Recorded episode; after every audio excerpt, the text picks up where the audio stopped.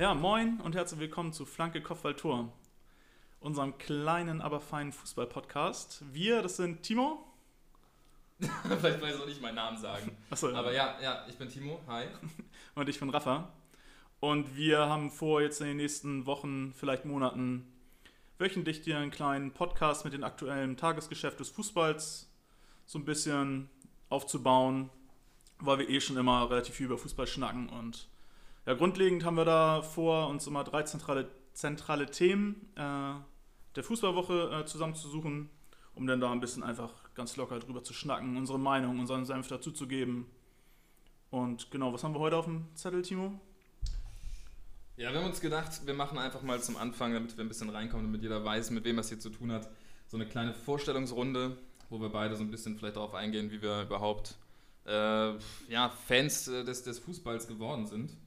Und äh, haben dazu noch so ein paar kleine Fragen be bereitgestellt und haben uns überlegt, komm, äh, stellen wir uns ein bisschen vor und dann äh, gehen wir rüber zur natürlich aktuellen EM. Äh, wo man, also keine Ahnung, ich war am Anfang nicht so begeistert von diesem ganzen EM-Gedusel, so ich war gar nicht so on fire eigentlich. Äh, habe mich dann aber doch irgendwie komplett packen lassen davon. Also ich bin wieder völlig drin eigentlich. Es ist völlig bescheuert.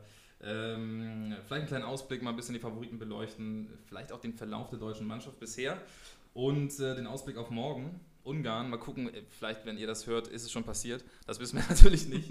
ähm, aber genau, das Ganze. Und dann kommen wir so ein bisschen noch zu unseren, ja, soll man sagen, Herzensvereinen, würde ich sagen. Ja, Äh, Herzensvereine trifft das ganz gut. bei dir ist es der HSV. Willst du dich noch entschuldigen oder? Nee, das äh, kann ja jeder wissen, dass der HSV mein Herzensverein ist. Und bei mir ist, ja gut, äh, aufgrund natürlich dessen, dass ich einfach Kieler bin, äh, ist es natürlich Holstein Kiel. Ähm, man kann es mittlerweile auch öffentlicher kundtun, seitdem sie auch mal ein bisschen höherklassiger spielen. Ähm, eigentlich immer ein bisschen versauert in der Regionalliga. Mittlerweile macht man echt gute Arbeit und äh, spielt zweite Liga, ja, fast erste Liga. Es ist noch nicht so ganz überwunden, aber äh, genau, das sollen so die Themen sein. Ähm, habe ich gesagt, über was wir reden wollen, über Transfers. Also wir wollen Transfers beleuchten, äh, welche die schon geschehen sind und welche die vielleicht noch passieren sollten, damit die nächste Saison äh, ja, eine möglichst erfolgreiche wird. Und ähm, ja, wollen wir, wollen wir starten mit einer kleinen Vorstellungsrunde.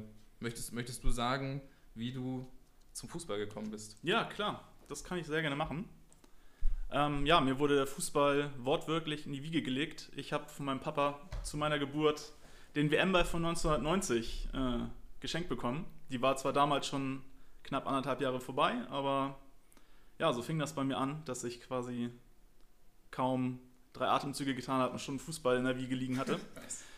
Äh, ja, das ging dann eigentlich, ich kann mich eigentlich immer nur an Fußball zu Hause erinnern. Es fing dann an, dass ich mit fünf dann im Verein bei der SV Lied in, äh, im Kreis Pinneberg nahe Emshorn angemeldet wurde und da ich meine ganze Jugendzeit bis zur A-Jugend äh, verblieben bin und da auch ja, so das grundlegende Fußball einmal eins gelernt habe. Da war jetzt nie die großen Erfolge, wir waren nie die beste Mannschaft, aber hatten immer eine ganz, ganz coole Truppe, mit der es immer Spaß gemacht hat zu kicken. Und die letzten drei Jahre, so ab der B-Jugend, wurden wir dann auch fußballerisch ein bisschen besser. ähm, ja, ich habe eben, Timo hat schon angemerkt, äh, wie bin ich denn zum HSV gekommen? Das ist eine bisschen andere Geschichte, weil als kleiner Butcher so meine ersten ja, aktiven Gedanken mit Fußball äh, ist das Champions League-Finale 1997, Borussia Dortmund gegen Juventus Turin. Und äh, ja, da muss wohl dieses äh, Lars Ricken-Tor äh, relativ äh, verankert sein, weil ich habe zur Einschulung mir tatsächlich ein Borussia Dortmund-Trikot gewünscht. Oh, Hab das auch bekommen, tatsächlich. Ich weiß nicht, wie zähneknirschend das äh, geschehen ist, von meinem Papa aus, der auch HSV-Fan ist. Könnte ich nochmal erfragen. Ähm, kann mich daran erinnern, dass in der Schultüte dann dieses Borussia Dortmund-Trikot war mit dem Aufschrift Champions League-Sieger 97 hinten drauf. Äh, passend dazu hatte ich dann auch die, ähm, ja, die Dortmund-Bettwäsche. Also war tatsächlich als Dortmund-Fan, als kleiner Butcher relativ gut ausgestattet. Und äh, ich glaube, mein Vater dachte sich dann irgendwann, so geht das nicht weiter. Und dann sind wir 1997, hat er mich dann im Herbst das erste Mal mit ins Stadion in Volkspark genommen. Das war gegen den VfB Stuttgart.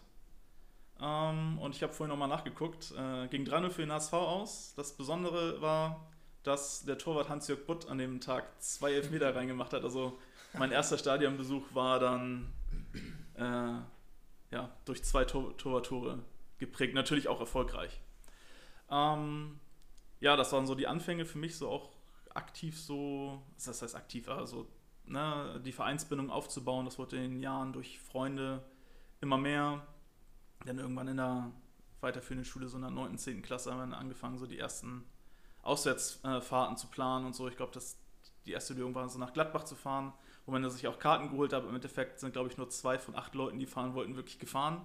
Die anderen haben dann gekniffen. Natürlich. Aber ähm, ja, grundlegend hat sich dann so über Jahre ähm, halt dann doch diese Vereinsbindung durch, durch ständige äh, Stadiontouren und so aufgebaut und natürlich auch durch einen Freundeskreis, den man dadurch äh, gefunden hat. Ne? Also jetzt sag ich mal, ohne den HSV hätte ich viele Leute, mit denen ich heute zu tun habe, mit denen ich gern zu tun habe, die ich als meine guten Freunde bezeichne, äh, die hätte ich halt ohne den HSV niemals kennengelernt, weil es so einfach keine Berührungspunkte ähm, gegeben hätte. Und ja, das sind so die beiden Wege, wie ich halt als selber als Spieler zum Fußball gekommen bin, aber vor allem auch als, als Fan, was ich halt heutzutage eher bin als, als aktiver Spieler.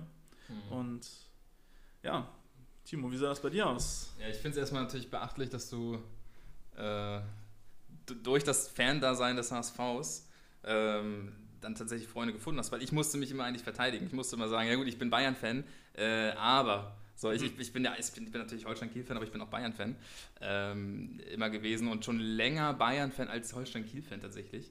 Auch wenn man von hier kommt und ich früher öfter mal im Stadion war, so mit meiner Oma und so, die haben äh, tatsächlich einen Garten gehabt, exakt neben dem Stadion. Mhm. Und äh, der wurde irgendwann dann niedergemetzelt, weil da Parkplätze hin mussten, logisch. Ähm, aber da waren, glaube ich, so die ersten Stadionerfahrungen. Ich weiß nicht, wie alt ich da war. Ich musste noch sehr jung gewesen sein, wahrscheinlich so, ja, auch so 5, 6 oder sowas. Ähm, da ging es los, dass ich ins Stadion gegangen bin und ähm, ja, war immer ein geiles Gefühl. Du wirst dir im Bude, hast dir eine Wurst geholt, guckst das Spiel an, ist einfach nice. Und äh, so hat das angefangen, dass ich das einfach geliebt habe, ähm, Fußball zu gucken. Und vorher, man muss leider sagen, ich wurde quasi schon auch in der Wiege noch, wurde ich schon zum Bayern-Fan erzogen von meinem Opa, der die ganzen glorreichen Zeiten damals mitgemacht hat und äh, den Franz Beckenbauer und sowas noch hat spielen sehen. Und äh, da hatte ich keine große andere Wahl, als zu sagen, ja gut, komm, äh, dann bin ich auch Bayern-Fan. Natürlich ist ja auch, es ist natürlich, glaube ich, leichter, Bayern-Fan zu werden, als jetzt ein HSV-Fan äh, zu werden. Oder, äh, keine Ahnung, Bremen-Fan oder, oder, keine Ahnung, was weiß ich. Ähm, die Erfolge, die sind natürlich schon irgendwie anziehend. Und deswegen ja. bin ich da auch nicht so ganz von weggekommen. Und ähm, ich erinnere mich natürlich auch an schwierige Phasen, so mit einem Jens Jeremies oder sowas, äh, die Zeit, die will ich sagen, Joll-Zeit und so. Gute Spieler gewesen, keine Frage. Aber das war natürlich nochmal was ganz anderes, äh, als es dann äh, oder als es davor war und, und dann danach die glorreiche Zeit mit dem erneuten Champions League-Titel und sowas. Ähm, aber ja, das ist, es ist nicht einfach, Bayern-Fan zu sein. Also ich bin, ich bin schwer gezeichnet, ich musste mich in der Schule immer verteidigen, musste irgendwie erklären, warum ich denn nicht HSV-Fan sei oder Holstein-Kiel-Fan. Dann wurde natürlich gesagt, okay, ich bin auch Holstein-Kiel-Fan. Aber HSV-Fan war ich nie, tatsächlich. Ähm, ja, und so ist es. Ähm, ich, gut, ich habe natürlich auch äh, eine kleine Spielerkarriere hinter mir, aber die ist eigentlich nicht so erwähnenswert. Ich habe mal bei Holstein gespielt, aber damals auch in den, in den Anfängen der Jugendbereiche. Äh, Bereichen. Und äh, da ging es dann irgendwann nicht mehr weiter. Ich habe dann irgendwann aufgehört, wollte nicht mehr, ich wollte nur noch spielen, ich wollte nicht mehr trainieren, ich hatte keine Lust mehr und äh, habe dann aufgehört. Traurigerweise, ich hätte am liebsten nur noch weitergespielt. Also es ist äh, tatsächlich ähm, ja, nicht so glorreich zu Ende gegangen. Bin dann zum Tischtennis gewechselt. Es war nicht die beste Entscheidung, muss ich sagen. Immerhin ein Ballsport. Immerhin noch ein Ballsport, ja. Ja, heutzutage wäre es wahrscheinlich gerade hier in Kiel ein bisschen einfacher als äh, Holstein-Fan ja. akzeptiert zu werden. Ja. Äh, natürlich, wenn du jetzt sagst, na, vor zehn Jahren, vielleicht vor zwölf, 14 Jahren, als du die ersten Mal in einem Stadion warst, hat die KSV Holstein natürlich nicht in der zweiten Liga erfolgreich gespielt, sondern war eher eine Niederung ja. des Fußballs äh, zu finden, was natürlich auch seinen Charme hat. Also ich bin, wird, wird, wahrscheinlich auch in den folgenden Folgen mal zur Sprache kommen, halt im Zuge der Kommerzialis Kommerzialisierung ja. des Fußballs hätte ich gerne nochmal so, sagen wir, so ein, ja, so einen Herzensverein, der vielleicht ein bisschen weg von dieser Kommerzialisierung ist, wo man mhm. sich vielleicht mal wirklich auch mit seinen Freunden in der vierten oder fünften Liga treffen kann und dann wirklich mal bei Bier und Bratwurst einfach über Gott und die Welt zu schnacken. Ja. Äh, aber wobei Erfolg macht natürlich auch äh, sexy, ne? Ist so, ja, ist leider so. Ja gut, wenn man sich aber so manche Traditionsvereine anguckt, so, weiß ich nicht, Essen, Kaiserslautern ja auch leider ein bisschen, so, das ist, ja. da ist halt auch echt leider viel ja, bergab gegangen. Das ist also, ja, das Gefühl, so die Fußballvereine, die es nicht geschafft haben, diesen, diesen Zahn der Zeit irgendwie zu entkommen und, und sich auf dieses moderne Geschäft einzulassen, die haben es halt auch wirklich dann nicht gepackt. Die sind einfach abgeschmiert. Und ja. Das stimmt allerdings. Da könnte man ja auch, das ist wahrscheinlich eine Folge für sich, über abgestürzte Traditionsvereine zu Ja. sprechen. Vielleicht, wenn man es ganz grob nimmt, angefangen bei Werder, Schalke und HSV, die, die jetzt Ganz in den aktuell, letzten Jahren, ja. genau, brandaktuell von Schalke, die noch vor drei Jahren Champions League gespielt haben Mhm. und jetzt sang- und klanglos in die zweite Liga abgestiegen sind. Also Ja. da machen wir eventuell ein Fass auf, was wir heute nicht äh, wieder schließen können. Mhm. Deshalb würde ich fast schon zu unseren Fragen vielleicht Ja. übergehen, die wir uns ein bisschen. Hast du, hast du eine passende gerade zum aktuellen Thema? Ähm, Weil ich habe tatsächlich eine Frage, die relativ gut reinpasst. ja, dann schieß Ich los. würde es einfach rausballern. Ja. Und zwar habe ich mir ähm, aufgeschrieben, fünf Vereine, ähm, die du auf jeden Fall mal wieder in der ersten Bundesliga sehen wolltest. Oh, die finde ich sehr cool. Da haben wir schon äh, ja, einige genannt. Natürlich würde ich, das Schönste, was ich mir vorstellen kann, ist natürlich den HSV wieder in der ersten Liga zu sehen. Das muss natürlich äh, einmal so gesagt werden. Und ja, Bundesliga ist für mich, Schalke ist für mich Werder. Die würde ich direkt mit hochnehmen. Und ja, was, welche Vereine gehören für mich noch so in die erste Liga? Also tendenziell Kaiserslautern. Mhm. Ich war einmal auf dem Betzenberg, das war Geil. der absolute Wahnsinn. Äh, Feier ich, die Fans sind der Hammer, die gehen leidenschaftlich mit, die sind immer für den Verein da, egal was da für ein Mist passiert. Und da ist in den letzten 15 Jahren eigentlich nur Mist passiert. Mhm. Von Insolvenzen hin zu ja, irgendwelchen unseriösen Geldgebern, die den Verein ja noch über den Tisch ziehen. Ähm, ja, für den habe ich allerhöchsten Respekt.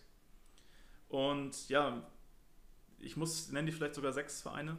Äh, Rostock Okay. und Dresden würde ich unfassbar Ja. gerne in der ersten Liga sehen. Rostock ist vergleichsweise gar nicht so lange her. Ich glaube, die waren 2008 das letzte Mal in der ersten Ja. Liga sind abgestiegen. Ähm, ja, finde ich äh, jetzt vielleicht außer der politischen Gesinnung von einem Großteil der Fans, die ich hier auch Ja, erstmal nicht weiter thematisieren möchte, ähm, finde ich die beiden Vereine absolut kultig und absolut äh, überragend ja. und sind für mich halt auch, äh, sagen wir so, wenn ich Vereine wie Hoffenheim und Wolfsburg austauschen könnte, würde ich sie wahrscheinlich für Dresden und äh, Rostock austauschen.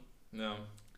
Ähm, Ja, würde ich mich auch größtenteils anschließen, glaube ich. 1860 München würde ich alleine schon wegen des Münchner Duells gerne mal wieder in der ersten Liga sehen. Äh, aber auch da ist viel, viel falsch gelaufen mit, mit Investorengeschichten und, und anderen. Ähm, aber ich, ich unterschreibe auf jeden Fall Rostock und Dresden, hätte ich auch wahnsinnig Lust drauf. Jetzt ja wieder in der zweiten Liga immerhin. Also zweite Liga eh. Äh, was, was Tradition und so angeht, muss man mal ganz ehrlich sagen, besser aufgestellt als die erste Liga. Und das hat schon wirklich einiges zu heißen. Also ich freue mich sehr, sehr doll auf die nächste ähm, Zweitligasaison, auch mit Holstein Kiel und HSV. Äh, bin ich sehr gespannt, weil da wird es, glaube ich, äh, komplett, äh, ja, äh, das wird komplett durchgedreht. Da gehe ich auch von aus. Hoffe natürlich jetzt, dass auch die EM vielleicht als positiver Testlauf für Zuschauerkapazitäten Ja. gilt, weil von den Namen her ist die zweite Liga absolut top. Und wenn dann noch die Fans zum großen Teil wieder in die Stadien dürfen, dann Ja. äh, werden das Fußballfeste, die da gefeiert werden. Und Oh zwar, ja. so wie die Liga aufgebaut ist, wahrscheinlich jeden Spieltag mindestens ein unfassbar int- interessantes und spannendes Duell. Na, Ähm, ja, ich habe vielleicht sogar eine Frage, die sich einigermaßen jetzt daran anschließt, wo wir unsere, unsere Wünsche geäußert haben, ähm, welche Vereine wir am liebsten in der ersten Liga sehen würden. Ähm, schließt ein bisschen so an, äh, wenn es eine Sache gäbe, die du am Fußball ändern könntest, was würdest du ändern? Das ist ja es ist so eine ganz normale Standardfrage, so über, übernommen auf Fußball, finde ich geil. So eine Sache, die du in der Welt ändern könntest. Ähm, boah. Ist äh, ganz schwierig. Fallen mir so ein, zwei Sachen ein. Äh, ich denke ein bisschen gerade an den äh, Video-Referee. Äh, würde ich schon zum Teil gerne wieder abschaffen, weil es mich immer nur aufregt. Es ist unglaublich, wie lange so eine Abseitsentscheidung dauert. Es ist unglaublich, wie, wie warum greift er ab und zu ein, warum ab und zu nicht? Es ist, es ist nicht durchsichtig, was da entschieden wird, wie da entschieden wird. Das regt mich zum Teil so auf. Manchmal bin ich aber natürlich auch sehr froh, wenn es dann zugunsten meines Vereins oder, oder zugunsten der Mannschaft, für die ich gerade, ähm, für, für die ich auf die gerade hoffe, entschieden wird, ist natürlich super. Aber grundsätzlich bin ich kein großer Fan vom VAR und an sich, was mich aber, was haben wir eben auch schon gesagt, was mich am meisten eigentlich stört an der kompletten Fußballwelt, ist einfach diese extreme Kommerzialisierung. Also, dass da alles. Es ist, es ist nicht mehr so dieses. Äh, so, wir, wir sind einfach so ein paar Fans, wir sind einfach so ein paar Leute, die hier sich ein paar Männer angucken, die jetzt irgendwie Fußball spielen, die so einen Ball durch die Gegend treten. Ähm, es ist halt einfach, keine Ahnung, wenn ich mir Vereine wie Manchester City angucke, wie Paris, wie. Ja, wir können nachher gerne nochmal über, über eine bestimmte Liga äh, sprechen, die da ins Leben gerufen werden sollte oder immer noch soll. Äh, das sind, äh, keine Ahnung, das sind so Geschichten, da, da, da trauere ich, weil ich habe wirklich, als ich diese Nachricht von der, von der Superliga gehört habe, ich wirklich den kompletten Tag getraut und ganz da immer Newsfeed aktualisiert, weil ich dachte, Leute, da muss irgendwie ein Spaß gewesen sein oder sowas, kann einfach nicht sein. Ähm, das sind so Geschichten, also. Aber wie soll man Kommerzialisierung abschaffen? So, das funktioniert einfach nicht. Deswegen an sich würde ich, glaube ich, den VAR ein bisschen, ein bisschen umstrukturieren. Das, und, und eine Nerv, diese nervige falsche Einwurfregel würde ich streichen. Falscher Einwurf ist Quatsch. Werf den Ball rein, egal wie. Hauptsache, der ist wieder im Spielfeld. Weg damit. Finde ich, das mit dem falschen Einwurf finde ich ganz interessant. Da bin ich so natürlich gar nicht drauf gekommen, aber an sich ist es ja wirklich komplett Wurst, wie der Ball da wieder ins Spiel kommt. Ja, ähm. und es ist eh jeder zweite Einwurf falsch, wenn man danach geht. Genau. Also ja, ähm, an den VR hatte ich natürlich auch in erster Linie ist mir sowas in den Sinn gekommen. Ja. Und äh, ja, du weißt, dass ich auch mit der Kommerzialisierung des Fußballs auch so meine Probleme habe. Ähm, deshalb hatte ich mir halt so als Antwort auf die Frage selber so gesagt, den Fußball vielleicht irgendwie wieder näher an die Basis zu holen, an die, an die Kids, an die Familien, die ähm, jede Woche quasi auf den Fußballplätzen Deutschlands unterwegs sind ja. und äh, ja, wo sich jetzt aber halt dieser ganze kommerzialisierte Fußball von entfernt, also von dieser, von dieser Basis, von diesem, sag mal, Volkssport Fußball. Ja, ähm, ja ich habe natürlich, wenn ich einen Plan hätte, würde ich äh, wahrscheinlich nicht hier sitzen, sondern äh, in irgendeinem Ausschuss, der probiert, das äh, wieder hinzubiegen. Ähm, ja, für mich. Ja, aber auch so diese 50 plus 1 Regel, wo jetzt plötzlich, plötzlich seit der Superliga-Idee ähm, neidisch auf uns rübergeguckt wird aus England, äh, auch aus manchen anderen Teilen Europas. Äh, keine Ahnung. Also es ist immer so lustig zu sehen, dass in Deutschland wird immer gemeckert, gemeckert, gemeckert über jede kleinste Veränderung. Und ähm, an sich haben wir es aber immer noch sehr, sehr gut, was den Fußball angeht. Ja. Darf man ja auch nicht vergessen. Also, was, was dann ja, in anderen äh, europäischen Ländern passiert, was, was da mit den Fußballvereinen passiert, wer da so der Besitzer oder die, die Besitzergruppe, Investorengruppe, was auch immer ist, ähm, ja, das ist dann nochmal eine ganz andere Nummer. Definitiv. Gerade wenn man guckt, dass äh, ja eigentlich sich nur die Besitzer im Vorfeld der Super League zusammengesetzt haben und gesagt haben, ne, wir haben da Lust drauf. die haben auch eigentlich die komplette Entscheidungsgewalt, vielleicht jetzt mal so ein immer noch theoretisch vereinsgeführten Club wie Real Madrid ausgeschlossen. Aber ja. dass da halt quasi über die Köpfe der Fanbase etc. einfach äh, entschieden werden kann, ist natürlich traurig. Und da ist es natürlich schön, dass in Deutschland immerhin die Fans noch nicht am längeren Hebel, aber, aber an einem längeren Hebel sitzen ja. und halt teilweise durch eingetragene Vereine etc. noch eine gewisse äh, ja, sag ich mal, Macht haben, um halt solche ja. Entscheidungen zu beeinflussen. Und trotzdem macht halt die Kommerzialisierung natürlich auch in Deutschland keinen Halt. Na klar. Und es gibt ja auch, man sieht ja anhand von, von einem Leipziger Club, es, es, gibt ja anscheinend Wege, sich da kommerziell auch hochzuarbeiten so, oder äh, hochzukaufen im Endeffekt. Das ist ja auch nicht ganz unmöglich. Leider ja, da gibt es wahrscheinlich einige findige äh, Anwälte, die dann da irgendwelche Lücken im Passus ja. äh, gefunden haben und dann ja, den besagten Leipziger Club halt direkt in die vierte oder was war das, fünfte Liga dann einkaufen konnten und ja. dann geht das halt auch schnell. Und aber auch das einer meiner, meiner Lieblingserinnerungen, ähm, wie Holstein Kiel damals die Leipziger fertig gemacht hat.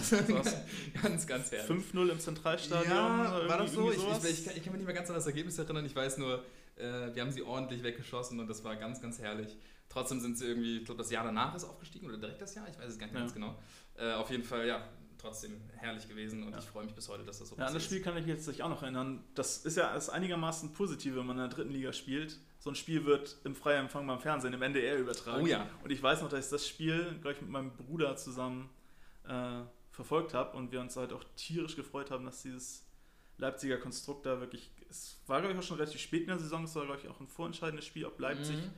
aufsteigen kann oder nicht, oder zumindest ist ja noch diese Aufstiegsrelegation von der vierten in die dritte Liga.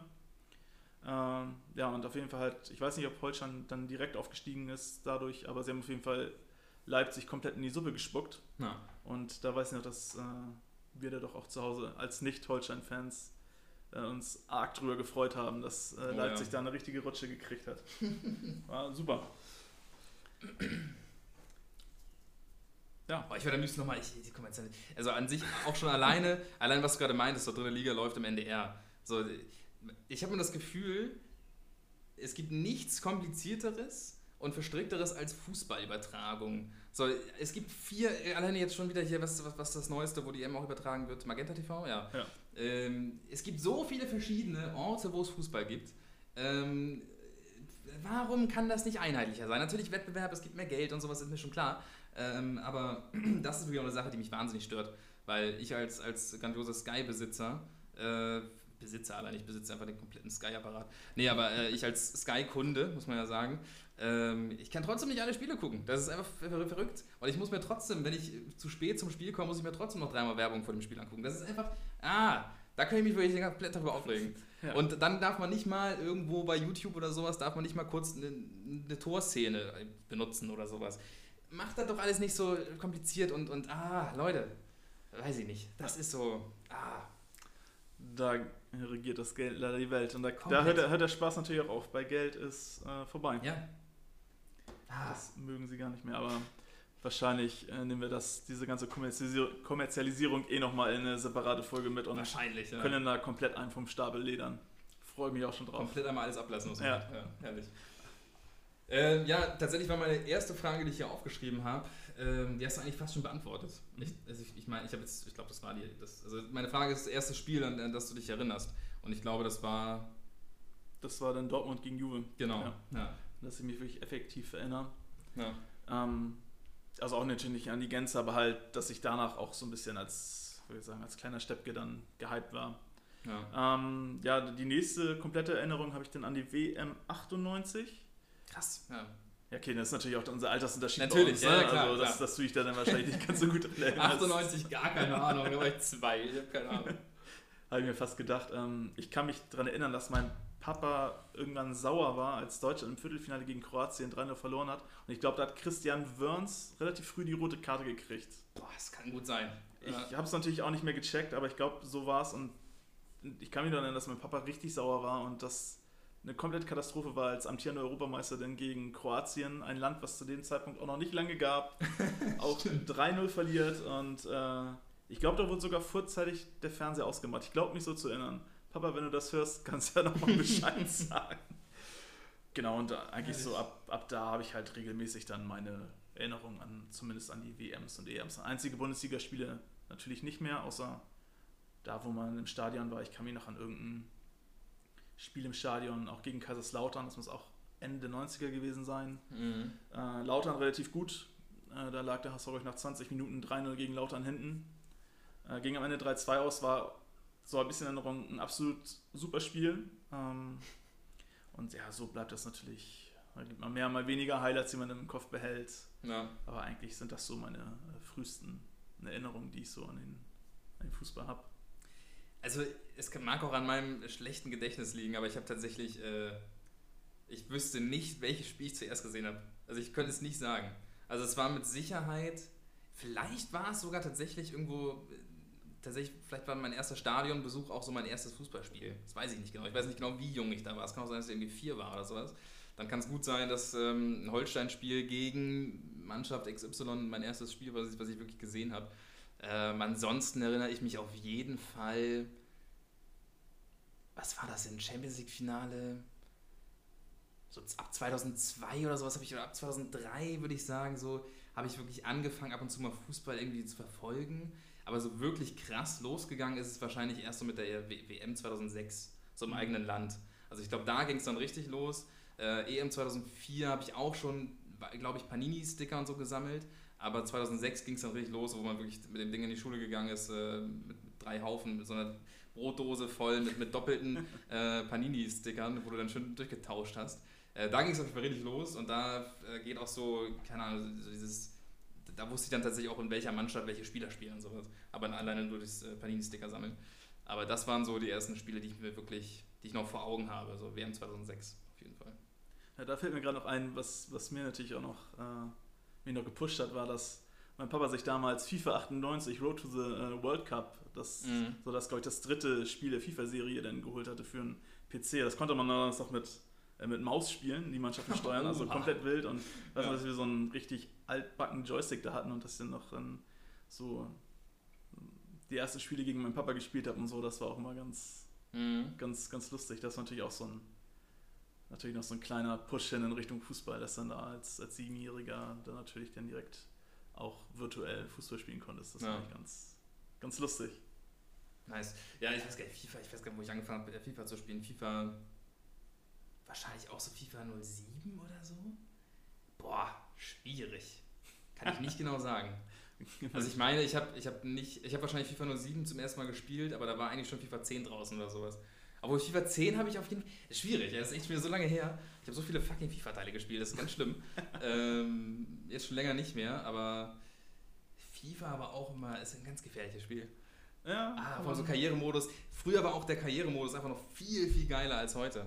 Wurde wirklich so, ich habe da immer so, so Kräuter Fürth oder so ich übernommen. Und dann habe ich Kräuter Fürth versucht, in die erste Liga hochzuführen und sowas.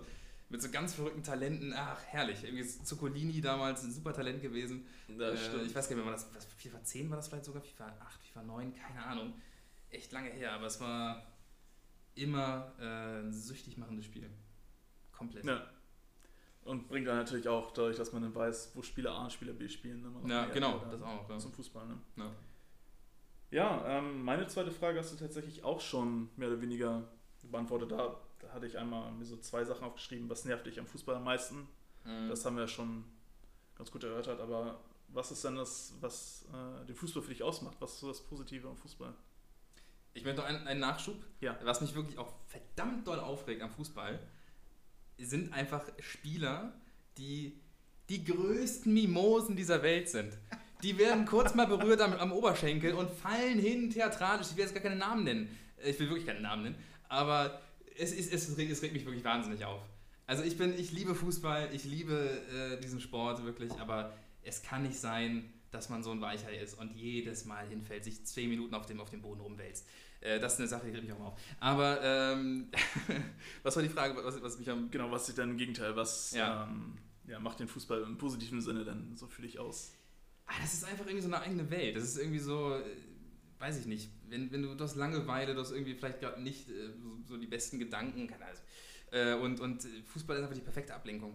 Fußball ist einfach so, so eine Parallelwelt, die irgendwie existiert und wo, wo man einfach drauf guckt, wo man sich mit beschäftigt und wo man, ähm, weiß ich nicht, eigentlich wenig Negatives von hat. Also es hilft einem irgendwie in vielen Situationen, es macht einfach wahnsinnig viel Spaß zu, äh, zu schauen. Ähm, mitzudenken, wenn man dieses Spiel sich anguckt und zu denken, ja, komm, muss, taktisch muss es auch so und so machen eigentlich. Der, der typische Fußballgucker natürlich, man weiß es immer besser. Man ist eigentlich der, der perfekte Trainer, aber wenn man Trainer wäre, hätte man wahrscheinlich gar keinen Plan, was man da gerade macht. Ähm, also so diese ganzen Emotionen, die da mitschwingen, dann Public Viewing oder sowas, so diese Erinnerung von früher, wo man äh, mit, mit zehn Freunden Fußball geguckt hat, mit einem Kasten Bier oder sowas, keine Ahnung, machen wir ja heute noch. äh, aber, aber so das sind einfach so diese, äh, diese, diese schönen Erlebnisse beim Fußball. Dieses, ja, dieses Fan-Dasein und, und ähm, einfach das komplette Abschalten.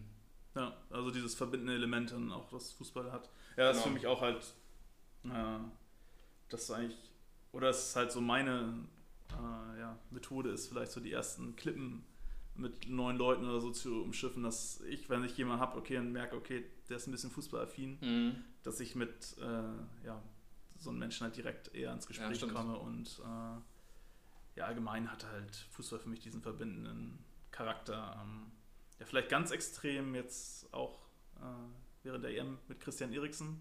Das ist Oh diese, ja. diese, diese Anteilnahme, ähm, wo ja zum Glück jetzt nichts äh, ganz Dramatisches passiert ist, aber Ja. wo ja doch irgendwie weltweit diese Solidaritätsbekundungen ähm, zusammengekommen sind, wo, keine Ahnung, sich auch Menschen irgendwie ausgetauscht haben, die ihn persönlich nicht kennen und so, aber Mhm. das halt, weiß nicht, hatte ich halt schon irgendwie das Gefühl, dass das irgendwie auch die Leute so ein bisschen näher zusammenbringt. Ähm, Auf jeden Fall. Ja. und äh, ja, es, das Gute am Fußball ist, es muss halt nicht immer so was Tragisches sein. Es kann halt, wie du sagst, ne, lass es die WM 2006 gewesen sein, die halt wirklich, sagen wir, so einen, so einen positiven Schub auch durchs Land Mhm. äh, gebracht hat. Und ja, das ist für mich halt so das, das Positive am äh, Fußball, ja, dieser, dieser gesellschaftliche Aspekt eigentlich. Ja.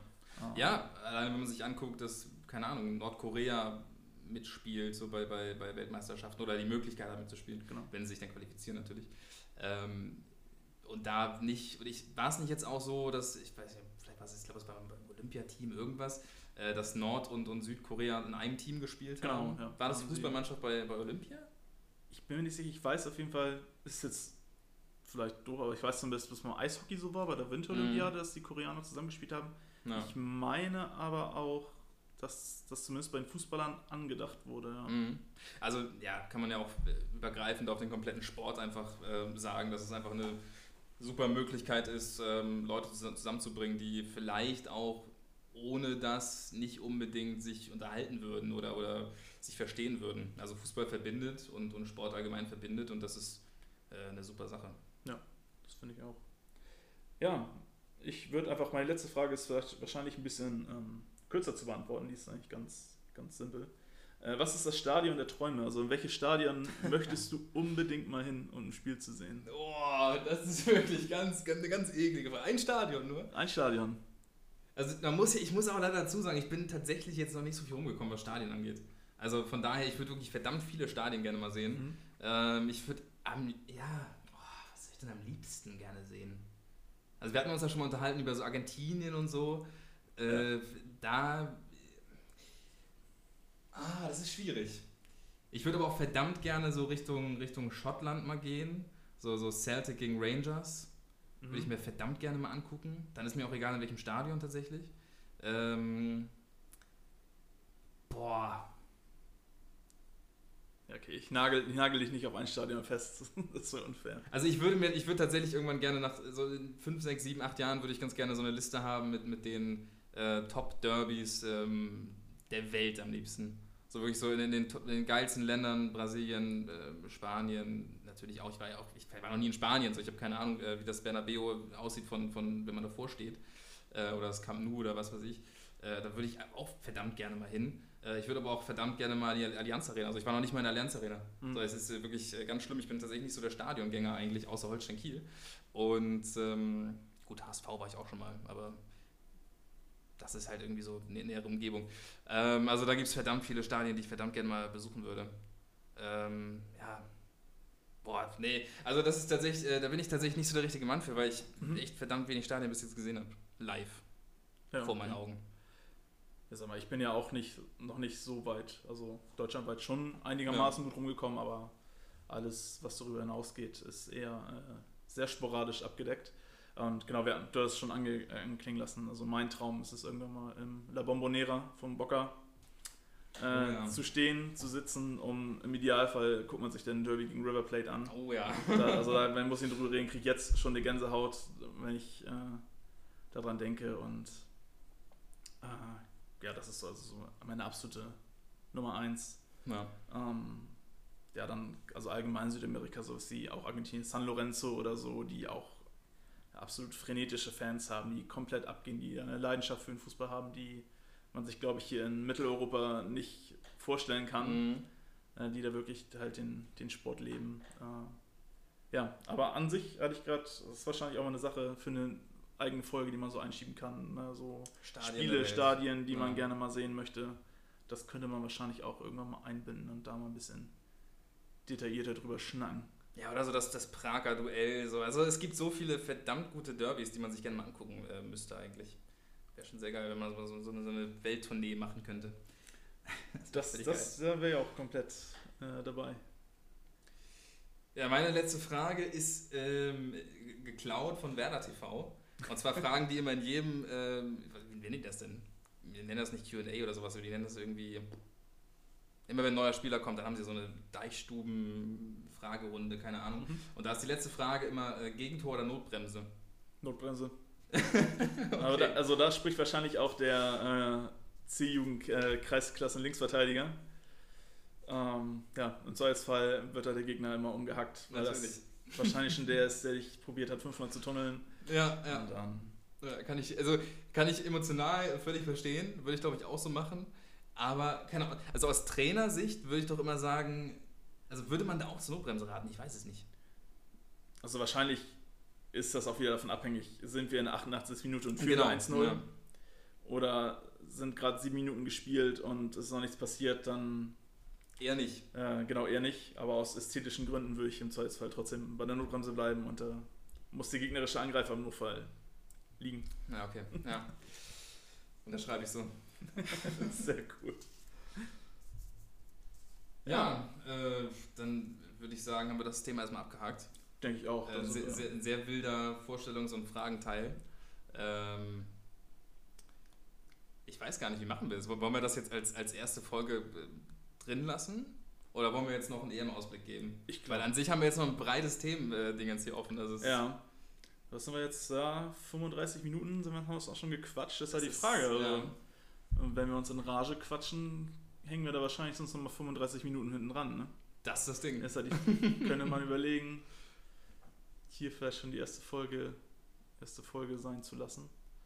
Wobei ich habe noch Bock, ich könnte noch quatschen. Also, ja, wenn es danach geht, auf jeden Fall. Also äh, wir haben Themen offen. Also so, geht, ja. so ist es nicht. Äh, ich würde sagen, wir, wir quatschen einfach weiter. Gerne. Und äh, ich meine, die Zuhörer können ja auch Pause machen. So. Die können ja auch sagen, komm, jetzt äh, haben wir das gehört. Äh, morgen hole ich mir den, den, den zweiten Part an. Also von daher. Ähm, das klingt gut. Irgendwo habe ich doch hier noch so. Ah, das wollte ich mir drin mal gucken, bevor man irgendwas vergisst. So, äh, und zwar kommen wir zur EM. Und äh, wie hat dir die deutsche Mannschaft bis jetzt gefallen? Ja, 50-50. Ne? Also, ähm, ja, wobei vielleicht bin ich, also ich bin auf jeden Fall positiv äh, überrascht natürlich, gerade jetzt vor, mhm. dem, äh, vor dem Hinblick, Rückblick äh, auf vergangenen Samstag auf das doch fulminante 4 2 ähm, gegen die Portugiesen wo ich nicht gedacht hätte, dass die Mannschaft halt äh, die Portugiesen am Ende doch relativ souverän herspielen kann. Also es war ja schon mhm. wirklich wieder überraschend starker Offensivfußball. Klar, fängst dir zwei Tore, die vielleicht im Endeffekt auch vermeidbar sind. Andererseits hat man halt auch äh, wirklich über, also mich persönlich überzeugenden Offensivfußball gezeigt und auch eine ja. ganz gute Antwort äh, auf diese doch eher ungefährliche An äh, Darbietung gegen die Franzosen äh, gezeigt. Ja. Weshalb ich eigentlich soweit erstmal ja, doch ein positives Zwischenfazit äh, zu EM ziehen würde. Wie sieht das bei dir aus? Ähnlich. Also ich, ich muss ehrlich sagen, ich war nach dem ersten Spiel, ähm, vor allem nach der Angst, Anfangsphase gegen Frankreich, war ich schon eigentlich positiv überrascht. Da habe ich schon gedacht, okay, also ist, man hat natürlich diese deutsche Mannschaft auch wahnsinnig runtergeredet im, im Vorhinein. Das ist wirklich ganz krass so. Jetzt, vor allem im Nachhinein versteht man erst, wie sehr man die runtergeredet hat. Also wir haben immer noch eine wahnsinnig starke Mannschaft, wenn man auf die Einzelspieler guckt äh, davon irgendwie zu reden, dass wir ja hoffentlich irgendwie Dritter werden in dieser Gruppe und sowas, war schon wirklich sehr, sehr vorsichtig. Natürlich hat man auch viele schlechte Erfahrungen gemacht jetzt in den letzten Wochen und Monaten und, und natürlich ein allgemein sehr kritisches Bild von unserem Bundestrainer, von, von Jogi Löw, äh, bekommen. Aber grundsätzlich muss man schon sagen, wir haben eine verdammt starke Mannschaft, äh, die auf, auf, fast jeder Position Weltklasse besetzt ist.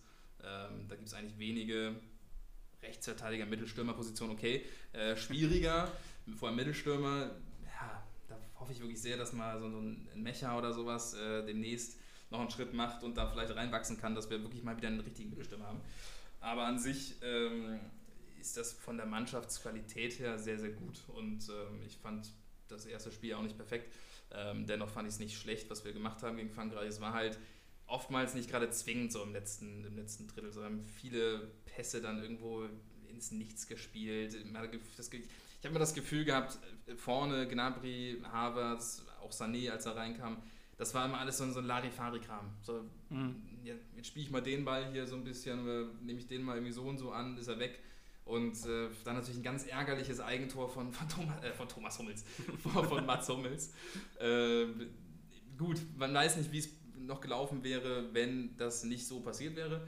Wahrscheinlich hätte Frankreich noch ein Tor gemacht, äh, würde ich davon ausgehen. Ähm, an sich hätten sie ja fast auch noch zwei Tore gemacht, wenn die nicht zurückgepfiffen worden wären. Also, das, dass wir das verloren haben, ist völlig in Ordnung, aber die Art und Weise ähm, war noch irgendwie okay. Also, ich fand ich habe es nicht so kritisch gesehen wie viele andere. Ähm, Zumal dann irgendwie auch diese Bestätigung kam im Portugal-Spiel, wo man dann also wo, keine Ahnung, es war ja wieder so dieses typische Ding, so entweder äh, man verliert das oder spielt unentschieden und Jogi Löw wird völlig auseinandergenommen für seine Aufstellung, weil es genau das gleiche ist wie, wie gegen Frankreich. Oder das Ganze funktioniert, wie es jetzt glücklicherweise auch gelaufen ist. Und äh, man, lobt, man lobt in den höchsten Tönen. So, er hat daran festgehalten, super, dass so viel Eier hätte ich im Yogi Löw gar nicht zugetraut und so. Äh, ist super gelaufen für ihn und äh, für, für die deutsche Mannschaft. Aber äh, ich würde mir halt an sich, an sich hatten wir auch schon ein bisschen beredet, so, so ich, ich bin einfach kein großer Freund dieser Fünferkette. Also ich bin allgemein nicht so der Fünferkettenfreund und ich bin auch nicht so der Freund unserer deutschen Fünferkette mit einem Kimmich rechts. Also Weiß ich nicht. Vor allem, ich, ich habe mich ja schon aufgeregt, ich habe mich schon komplett darüber aufgeregt. Aber warum nimmt man Riedle Baku nicht mit, wenn man eh eine Fünferkette spielen lässt? Man, man hat, man, Junge Löw muss ja mit dieser Idee ins Turnier gegangen sein und gesagt haben, ja gut, wir spielen eine Fünferkette. Warum nimmt man nicht einen Riedle Baku mit, der diese Position perfekt spielt auf rechts? Ja, das kann ich auch nicht nachvollziehen. Und jetzt, okay, ist natürlich auch Pech, dass äh, Klostermann der Einzige, der vielleicht noch einen Rechtsverteidiger geben könnte, mit Abstrichen Emre Can, äh, ja. dass er sich jetzt verletzt hat und auch noch mindestens anderthalb Wochen, glaube ich, ausfällt. Mhm. Kann natürlich Löw nicht wissen, aber trotzdem Baku, klar, als Kapitän U21 Europameister geworden. Ist natürlich auch gut. Vielleicht haben sie den gebraucht als Leader, vielleicht hat äh, Kunz auch gesagt, nee, den nimmst du nicht mit, den brauche ich. aber im Endeffekt, ähm, ja, ist halt vielleicht auch einfach als, als Entlastung oder die Option zu haben, dass man Kimmich dann nochmal in die Zentrale zieht und Barkley im Recht spielen lässt. Äh, ja. ja der, der Option ist man dann einfach auch beraubt. Ähm, Wobei natürlich für die Zukunft vor allem, man hat da eine perfekte Alternative für rechts mit Riddle Baku, man hat äh, dann auch eine super Alternative für Groß wahrscheinlich. Am ehesten, Kim, ja. Kimmich, Kimmich Goretzka ähm, plus eins. Ich weiß gar nicht, wer dann da Zukunft, äh, zukünftig noch spielen soll im Zentralen. Wahrscheinlich die ersten Jahre nochmal Gündogan. Ne? Gündogan ist auch nicht so alt, aber ist er auch schon 30? Ja, Ende 20 oder vielleicht sogar schon 30, 30, ich weiß nicht. Ja. Also jung ist er auch nicht mehr, wahrscheinlich noch ein, zwei Turniere, die er mitspielen wird. Äh, Toni Groß traue ich aber auch noch zu, dass er noch ein, zwei Turniere mitspielt. also ich weiß gar nicht. Äh, das ist ja auch ähm, einer, der irgendwie von der Qualität her nicht so viel verliert. Natürlich ein bisschen Geschwindigkeit und sowas ist ja, ist ja ganz, äh, ganz normal. Ähm, aber auch der hat sich wieder reingehauen, muss man sagen. Auch ein Groß hat äh, wirklich nochmal gezeigt, dass er viel wert ist für diese Mannschaft äh, gegen Portugal. Und ja, ich, also ich bin wirklich relativ zufrieden. Ich bin wirklich sehr zufrieden. Auch mit dem Thomas Müller, der jetzt kein Tor gemacht hat. Ich glaube, er hat nicht mal eine Vorlage gegeben. Aber er hat sich wirklich reingehauen, war immer da. Man merkt auch, er ist ähnlich wie bei Bayern, so dieses Sprachrohr und feuert wirklich einen Spruch nach dem anderen raus. Ja. Äh, beordert die Spieler da und dahin und sorgt, glaube ich, für ein bisschen Struktur da vorne drin. Und ähm, Kai Havertz? Überraschend gut. Also er hat sich gefangen. Also gerade ja? jetzt gegen, gegen Ungarn war ja jetzt nicht, nicht gegen, Ungarn, gegen Portugal, äh, weil ich schon zu weit nach vorne geprescht, äh, war zwar nicht Dreh- und Angelpunkt, aber hatte immer wieder seine guten Aktionen, hat immer wieder gute Pässe gespielt, natürlich auch noch sein Tor gemacht. Und ja, sah in meinen Augen halt so aus, als ob sich die Jungs langsam gefunden haben. Mhm. Ich bin jetzt auch kein Freund davon, die Leistung vielleicht ein bisschen niederzumachen, dadurch zu sagen, dass die Portugiesen vielleicht auch nicht ihren besten Tag defensiv hatten. Mhm. Ähm, hatten sie halt trotzdem nicht, aber trotzdem denke ich, dass die deutsche Mannschaft äh, muss, muss man trotzdem erstmal vier Tore halt gegen Ruben Diaz und Co. Äh, schießen. Ja, ein Pepe, der vielleicht langsam mal ein bisschen zu langsam ist. Also, weiß ich nicht. Ich würde ihn, glaube ich, ich weiß aber auch gerade nicht, wer da noch so eine Innenverteidigung. Ja, ich glaube, die haben noch äh, Fonte, der ist ein Jahr älter und noch langsamer. Ja. Ich ja. weiß nicht, wen sie da noch alles, äh, alles als Alternativen mit haben. Ja. Ähm, ja, anderes Ding. Äh, vielleicht auch im Ausblick. Also ich hätte ich nicht gedacht, dass er es so zwei Wochen gesagt hätte, aber wenn man sich auch so die Konkurrenz anguckt, sehe ich Deutschland vielleicht auch sogar mittlerweile wieder Richtung ah, Halbfinale gehen. Ja. Äh, hätte ich jetzt, äh, genau nach dem, was man so gehört hat, in den letzten Wochen vielleicht gar nicht so gedacht, aber sag mal so, bis auf Italien und mit ein, zwei Abstrichen die Holländer haben mich bisher noch niemand so von mhm. äh, den Sitzen gehauen. Also vielleicht geht da tatsächlich sogar was nach vorne. Zumal Deutschland eine Turniermannschaft ist. Ja, ich, ich, ah, ich will das eigentlich gar nicht wieder so sagen. Ich bin wirklich mit so niedrigen Erwartungen reingegangen, dass ich mich nur überraschen lassen äh, konnte. Positiv. Und wenn ich jetzt, ja, ich will, ich will das noch nicht einordnen. Ich, ich freue mich, wenn wir, wenn wir Zweiter werden. Dann mal schauen, ich weiß gar nicht, gegen wen es dann potenziell geht. Wahrscheinlich gegen England, wenn ich mich, das, wenn ich mich recht erinnere. Könnte auf jeden Fall sein, dass wir gegen England spielen. Äh, ja, wird man sehen. Keine Ahnung, vor England habe ich jetzt keine Angst. Ähm, aber ich denke auch mit, mit Holland und Italien haben wir auf jeden Fall zwei Favoriten. Und ich als, ich als Deutschland würde jetzt sagen, nee, lieber nicht, Favoritenrolle und sowas. Ähm, ja, ich glaube, im Halbfinale ist bestimmt drin. Aber ich will da nicht zu groß drüber nachdenken. Ich lasse mich da ganz, ganz äh, schön überraschen. Ja. Ist natürlich auch spannend, wie jetzt morgen, glaube ich, am 23. um 21 Uhr gegen Ungarn gespielt wird. Ähm, ja. Die mich sehr positiv überrascht haben bisher. Gegen Frankreich äh, das 1-1 geholt durch eine mhm. leidenschaftliche äh, Defensive und auch gegen Portugal ja, glaube ich, erst in der Schlussphase, glaube ich, was war das, 82., 83. Minute, wo sie das erste Gegentor gekriegt haben. Ja. Und bis dahin hat äh, Portugal eigentlich nicht eine, nicht eine richtig gute Chance sich rausspielen können. Mhm. Bin ich mal gespannt, wie ja, die deutsche Mannschaft das morgen macht. Das wird, glaube ich, nochmal so ein kleiner Härtetest, weil ich mir vorstellen kann, dass die Ungarn ein bisschen disziplinierter verteidigen werden als die Portugiesen am mhm. Samstag. Und wenn sie die knacken und da auch ein offensiv sagen wir, berauschendes Spiel liefern können, dann gibt das natürlich auch eine Menge Selbstbewusstsein für ja. den Verlauf des Turniers. Ja, da bin ich auch gespannt. Also genau, du meinst ja auch schon, Portugal hat es natürlich zum Teil auch der deutschen Mannschaft relativ leicht gemacht. Ähm, Ungarn, ja, ich bin auch, ich, ich denke, also es muss, es muss natürlich ein Sieg sein, also da müssen wir das Ganze nicht, nicht, nicht kleiner machen als es ist. Auf jeden Fall müssen wir das Spiel gewinnen. Ähm, aber ich könnte mir auch vorstellen, dass es eine knappe Nummer wird. So, so ein ekliges 1-0, ein 2-1 oder sowas. Könnte ich mir schon vorstellen. Ich weiß auch nicht genau, wie, wie Löw vielleicht umstellt. Ähm, er musste ja auch zwangsläufig äh, im Spiel gegen Portugal dann, dann ich glaube, drei der fünf Verteidiger wechseln. Ja. Also, äh, ich weiß, dass Thomas Müller definitiv ausfällt. Stimmt, ja. Und ich glaube, Hummels und Gündogan haben heute wieder mittrainiert. Also beim Anschlusstraining mhm. waren die wieder mit dabei. Gosens zum Glück auch wieder mit dabei. Zum Glück. Für mich bis jetzt, äh, also natürlich fast schon ein bisschen Mainstream jetzt die Aussage, aber auf jeden Fall so der Spieler des, des Teams. Äh, keine Ahnung, dass man da im Vorhinein auch wieder so lange überlegt hat, wer links spielen sollte, ob es nicht vielleicht doch. Äh, äh, wer spielt denn links sonst? Halzenberg. Halzenberg, mein Gott, ich will nicht. Hier, Klostermann Halzenberg ist für mich eine Person irgendwie, ich weiß auch nicht. ähm, Halzenberg, dass man da überlegt hat überhaupt, wer da spielen soll. Also ja. Grosens für mich bis jetzt fast mit der beste Spieler des, des deutschen Teams. Also überragend. Ja, da bin ich, bin ich bei ihm. Ja. Wobei das natürlich fast schon wieder too much ist, dass jetzt momentan eigentlich jeder sich da irgendwie ähm, ja, auf, die, auf dieses Gosens äh, mhm diesen Gosens-Hype mit äh, aufspringt. Ja, aber der hat auch ein super Management, muss man mal ganz ehrlich sagen. Ja, der ist auch super, tatsächlich super sympathisch. Ich habe mir ja, gestern ähm, zwischen dem 18 und dem 21 Uhr Spiel, den ich mir natürlich beide reingezogen habe, ähm, auf YouTube die NDR-Doku über Gosens äh, reingezogen. Mhm. Und die da kam da. Ich bin selten ein Fan von einem einzigen Spieler, oder, mhm. aber der ist halt super sympathisch und äh, halt das, was ich am Anfang schon mal angemerkt hatte, dass es einer so, es könnte so ein Bindeglied werden, um halt den Fußball wieder ein bisschen mehr gerade in Deutschland an die Basis ja. ranzuholen, weil das ist so, sag ich mal, in Anführungszeichen so, so ein Kerl aus dem Volk, dem kann mhm. sich äh, so, oder ein Junge mitten in der Gesellschaft, dem kann sich jeder irgendwie ein bisschen äh, identifizieren. Ja, und finde ich auch eine gute Mischung aus locker, sympathisch ähm, und trotzdem auch eloquent. Also der ist ja nicht dumm. Nee. also das, das hört man halt schon. Das ist äh, Psychologiestudent. Ja, sogar Psychologiestudent. Der vielleicht, ja, genau. Also auf jeden Fall ähm, macht er was her, sage ich mal, was ja. seine Art angeht. Und auch hier dieses, äh, was war das mit Müller? Äh, war das nicht das Interview? Ähm, ich weiß gar nicht, was er gesagt hatte. Ähm, ach so, hier, dass, dass er runter musste nach, nach 60, 70 Minuten. Ähm, dann meinte er doch zu Müller irgendwie, ja, besser 60 gute Minuten als 90 schlechte oder sowas. Ja, genau. Äh, auf jeden Fall ein lustiger Typ. Und ich, ich war so ein bisschen eine ganze Zeit lang, so dieses letzte Dreivierteljahr, äh, war ich so ein bisschen genervt von dieser Gosens-Thematik, weil der täglich war in, in irgendwelchen Medien drin, täglich gab es irgendwie ein neues Interview ähm, und täglich war auch irgendwo bei einem großen Verein im Gespräch. Und deswegen konnte ich mir das irgendwann nicht mehr geben. Aber mittlerweile, der, der Typ ist halt super sympathisch und, und ich hoffe, dass er einen guten Verein äh, findet, Vielleicht bleibt er noch bei Bergamo, wahrscheinlich eher nicht.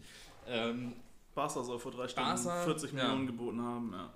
Ja, aber ja. Aber so ein Jordi Alba muss natürlich auch mal abgelöst werden. Also ja. könnte natürlich schon sein. Aber bin ich sehr gespannt. Ähm, ja. Mal Juventus soll ja auch immer noch sehr interessiert sein. Ich bin gespannt. Ja. Da muss man gucken. Aber der hat sich natürlich alleine durch das Portugal-Spiel mächtig ins oh ja. äh, Schaufenster gestellt, ja. Ja, die, die Bühne Europameisterschaft. Ähm, Funktioniert immer noch. Also werden, was nicht bei, bei, zum Beispiel bei, bei Sancho funktioniert, der gar nicht spielt. Ist auch, eine, also da wird ja in England wahrscheinlich härter diskutiert als hier. Ja. Aber warum, also ich verstehe auch nicht, warum er Sancho nicht spielen lässt. Das eine Spiel gar nicht, der gar nicht im Kader stand und stattdessen Sterling, der komplett außer Form ist, äh, da weiter rumstoppern darf. Klar, er hat sein Tor gegen die Kroaten gemacht. Ja.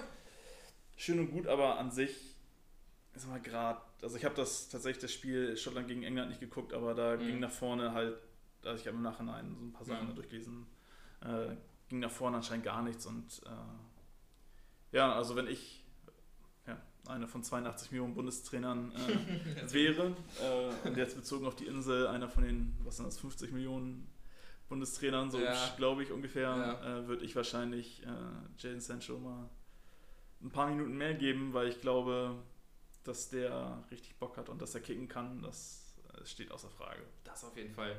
Vielleicht sagen sie sich aber auch, vielleicht auch Mandy auch ein Wort ähm, mitzusprechen gehabt, dass sie gesagt haben, ja komm, äh, Southgate, stell ihn mal bitte nicht auf, dann wird er billiger für uns.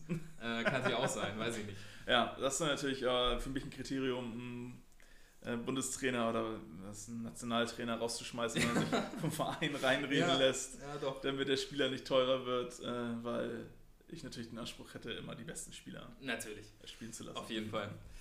Aber genau, ich bin, ich bin sehr gespannt, was mit England auch passiert. Äh, ob die sich noch ein bisschen fangen, weil auch ein Harry Kane, der ja eigentlich schon so eine Mannschaft auch mal mitträgt, äh, noch gar nicht zu seiner Form gefunden hat. Also keine Ahnung, ob der auch da wechselmäßig ein bisschen was anderes im Kopf hat.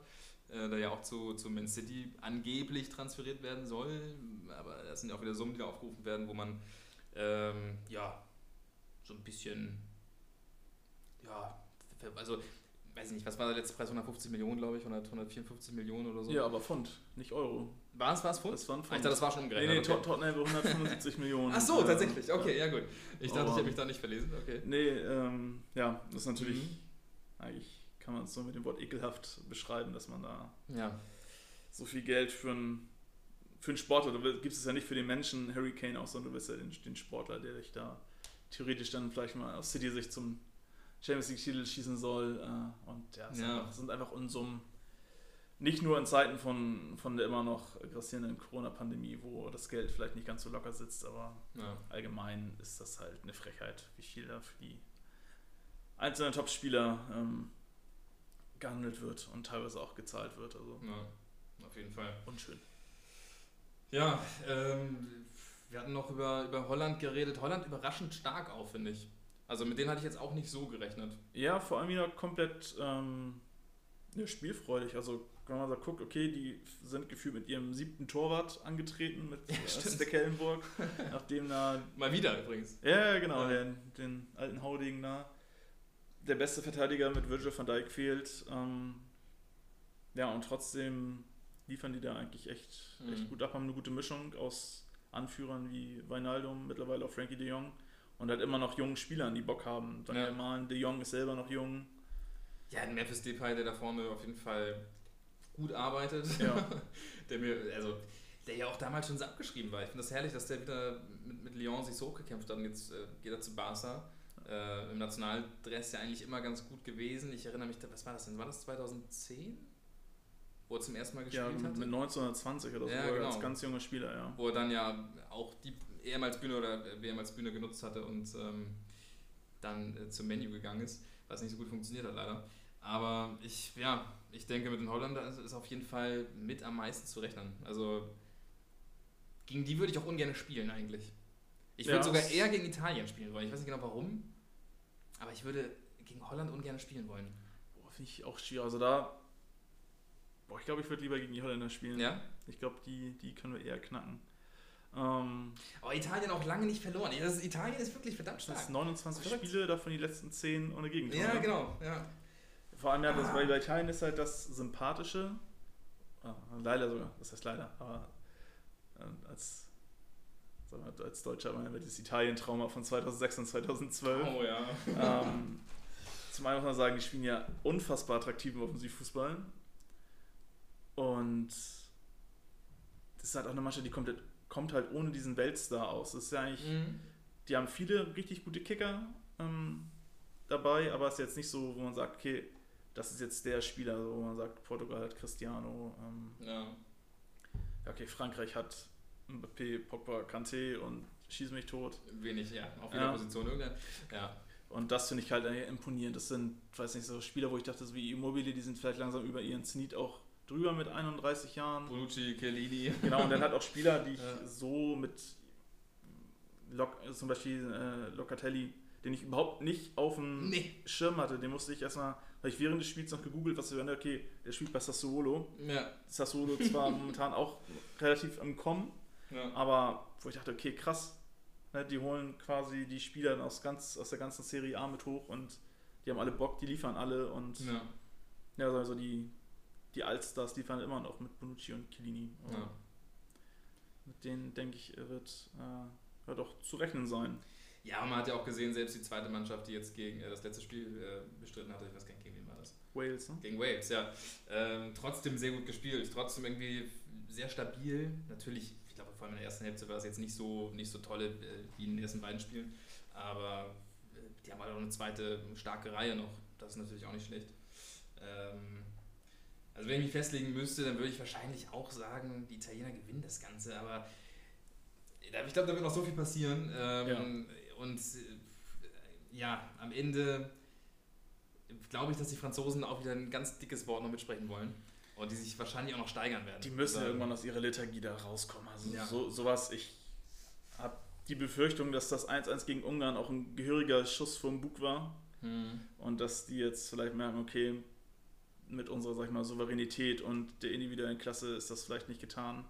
Wir müssen Ja. hier wirklich vielleicht nochmal ein, zwei Schritte zulegen. Äh, Ich bin tatsächlich echt gespannt. Ist das schon morgen auch separat zu Deutschland? Ja, genau. Ja. Ungarn, klar.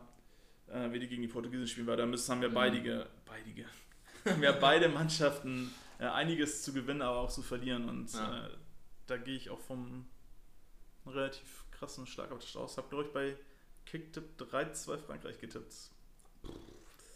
Ja. Das ist. Äh, ja, ist so ein Spiel, wo alles passieren kann irgendwie. ne? Es kann auch gut sein, dass, dass Portugal das irgendwie gewinnt. ja. Kann auch ein.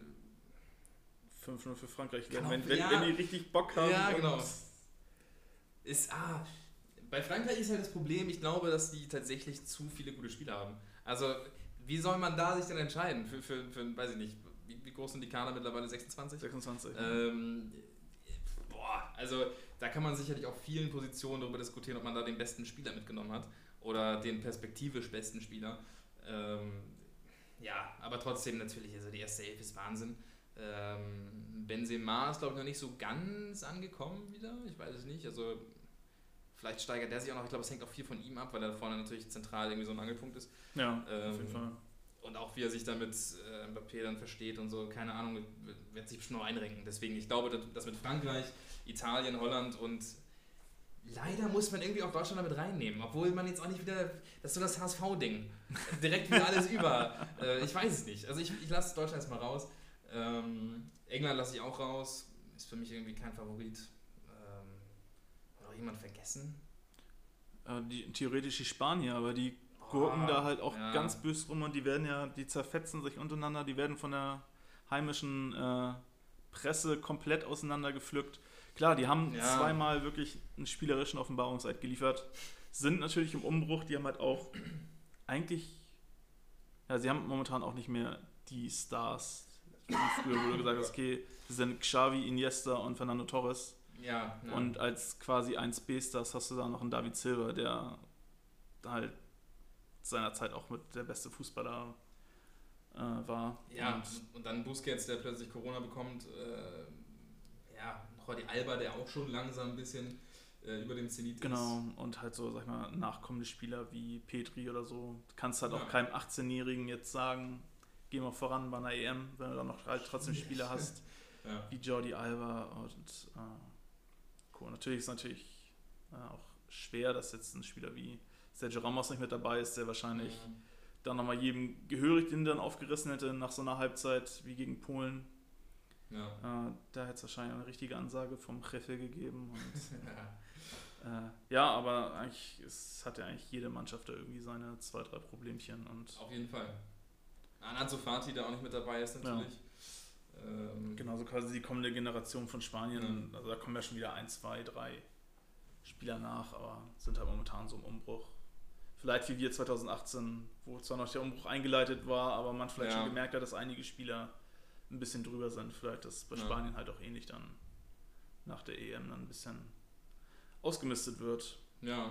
Ja, ansonsten, ja, mein Geheimfavorit, sagen wir klanglos, äh, flöten gegangen. Ich hatte die Türken tatsächlich ja, relativ okay, äh, doll auf dem Zettel. Habe Ja. mich da vielleicht auch, sagen wir so, wie, wie viele Türken äh, tatsächlich ein bisschen blenden lassen. Mhm. Äh, nach den auch starken Ergebnissen. Die haben in der Quali die Franzosen geschlagen. Dann haben sie in der Vorbereitung den Holländern vier eingeschenkt.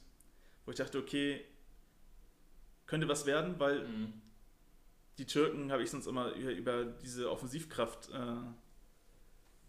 ja, Definiert. hätte ich sie genau die definiert, genau. Ja. Und jetzt steht da auf einmal ein theoretisches Abwehrbollwerk da hinten, die in der EM-Quali drei Gegentore kriegen in der Gruppe mit Frankreich ja. und so, wo ich dachte, okay, wenn die sich zusammenreißen, dann ist auf jeden Fall so das Viertelfinale drin und vielleicht so wie Kroatien sogar so ein, ein tiefer Run möglich. Und ja, ich bin absolut enttäuscht, äh, was die da abgeliefert haben. Das war eine bodenlose Frechheit, Ja. was die da, die da runtergespielt haben. Und ja, bin mal gespannt. Also jetzt, ich habe momentan wird mir auf Facebook immer eher so eine, so eine türkische Fußballseiten vorgeschlagen. Ich weiß auch nicht, wie das gekommen ist. Also eine deutschsprachigen so von, von Okay. Fener-Fans und Gala-Fans und so. ja.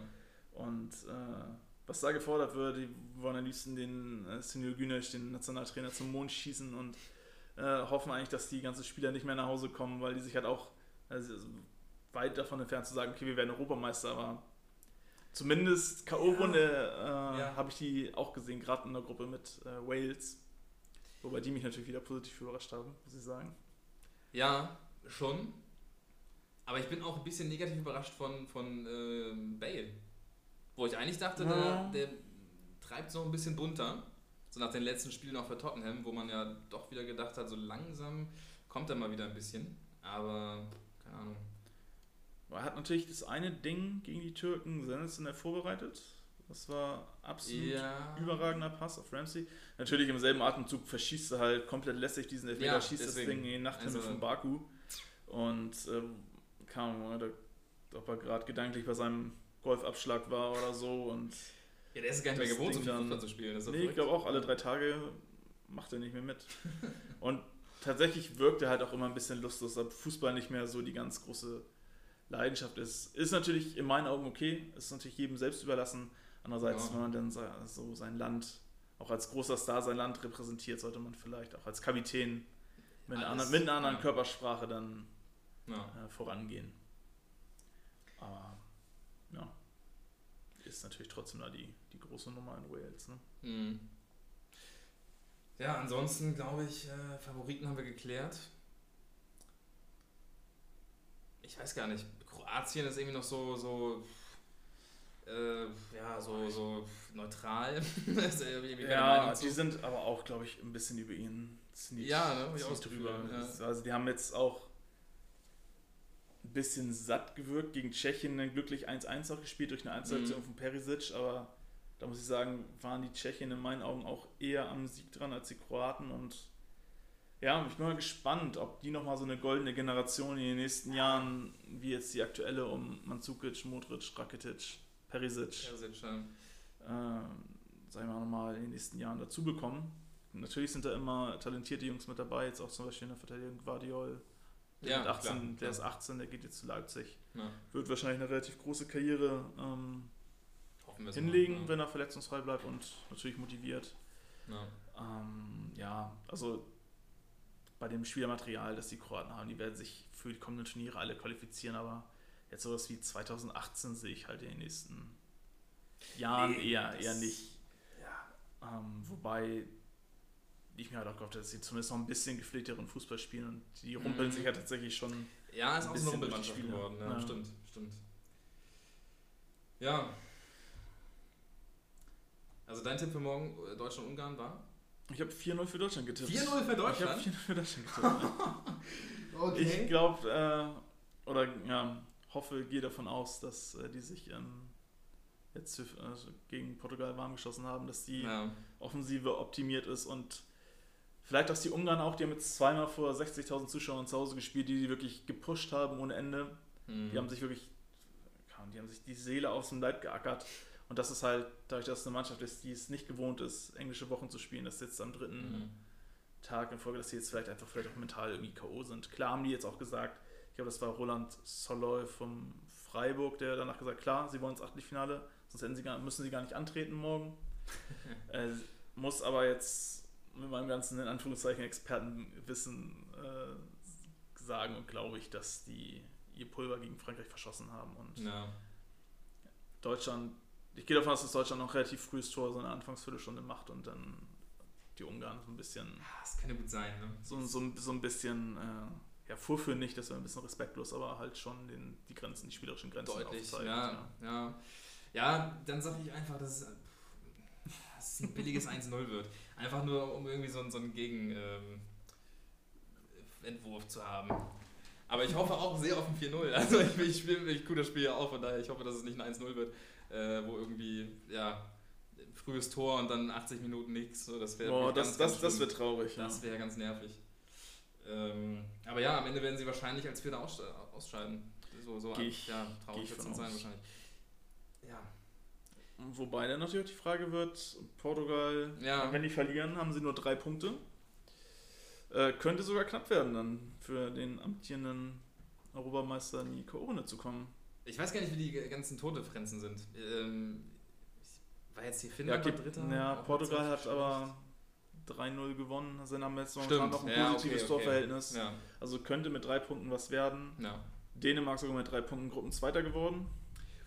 Auch äh, verrückt. Muss man ja. erstmal machen. Ja, Genau, da sind, glaube ich, die Finnen, äh, genau, auch mit drei. aber mit einer schlechten Minus- Tordifferenz, Minus genau. drei, vier? Ich Ja, irgendwie sowas, ja. Und ja, muss man wahrscheinlich nach morgen Abend noch ein bisschen nach. Nee, morgen Abend ist klar. Ja, ja, genau. Ja. Heute ist Gruppe D und morgen E und F. Stimmt, Ja. dann ist das, ist das durch. Ja, bin gespannt. Auf jeden Fall, wenn Portugal keinen Punkt holt, wird es verdammt knapp für die. Hm. Ganz kurzer Kommentar noch zum neuen EM-Ablauf. 24 Mannschaften und, und gut, der Gruppe, äh, vier Gruppen Dritte kommen weiter. Was, was das? Also, ist das, Ich- findest du das auch so quatschig wie ich? Ich finde das komplett bescheuert. ja. Also es, mit 16 fand ich es optimal. ja. Jetzt hast du quasi die halbe, äh, halb Europa dabei, ähm, was natürlich vielleicht schön ist für die Mannschaften, die nicht so häufig sind, die Slowakei, Wales etc. ist natürlich wunderbar für die, dass sie mehr so Turnieren teilnehmen dürfen, aber andererseits finde oder fand ich äh, zum Beispiel die EMs besser, wo ich dann halt wirklich eigentlich vier Todesgruppen hatte, wo dann direkt zwei Favoriten immer schon in der Gruppe sind und dann Mhm. Ahnung, füllst du dich vielleicht auch mit Dänemark und Kroatien auf, wo du sagst, okay, da haben wir wirklich, jedes Spiel wird super. ja.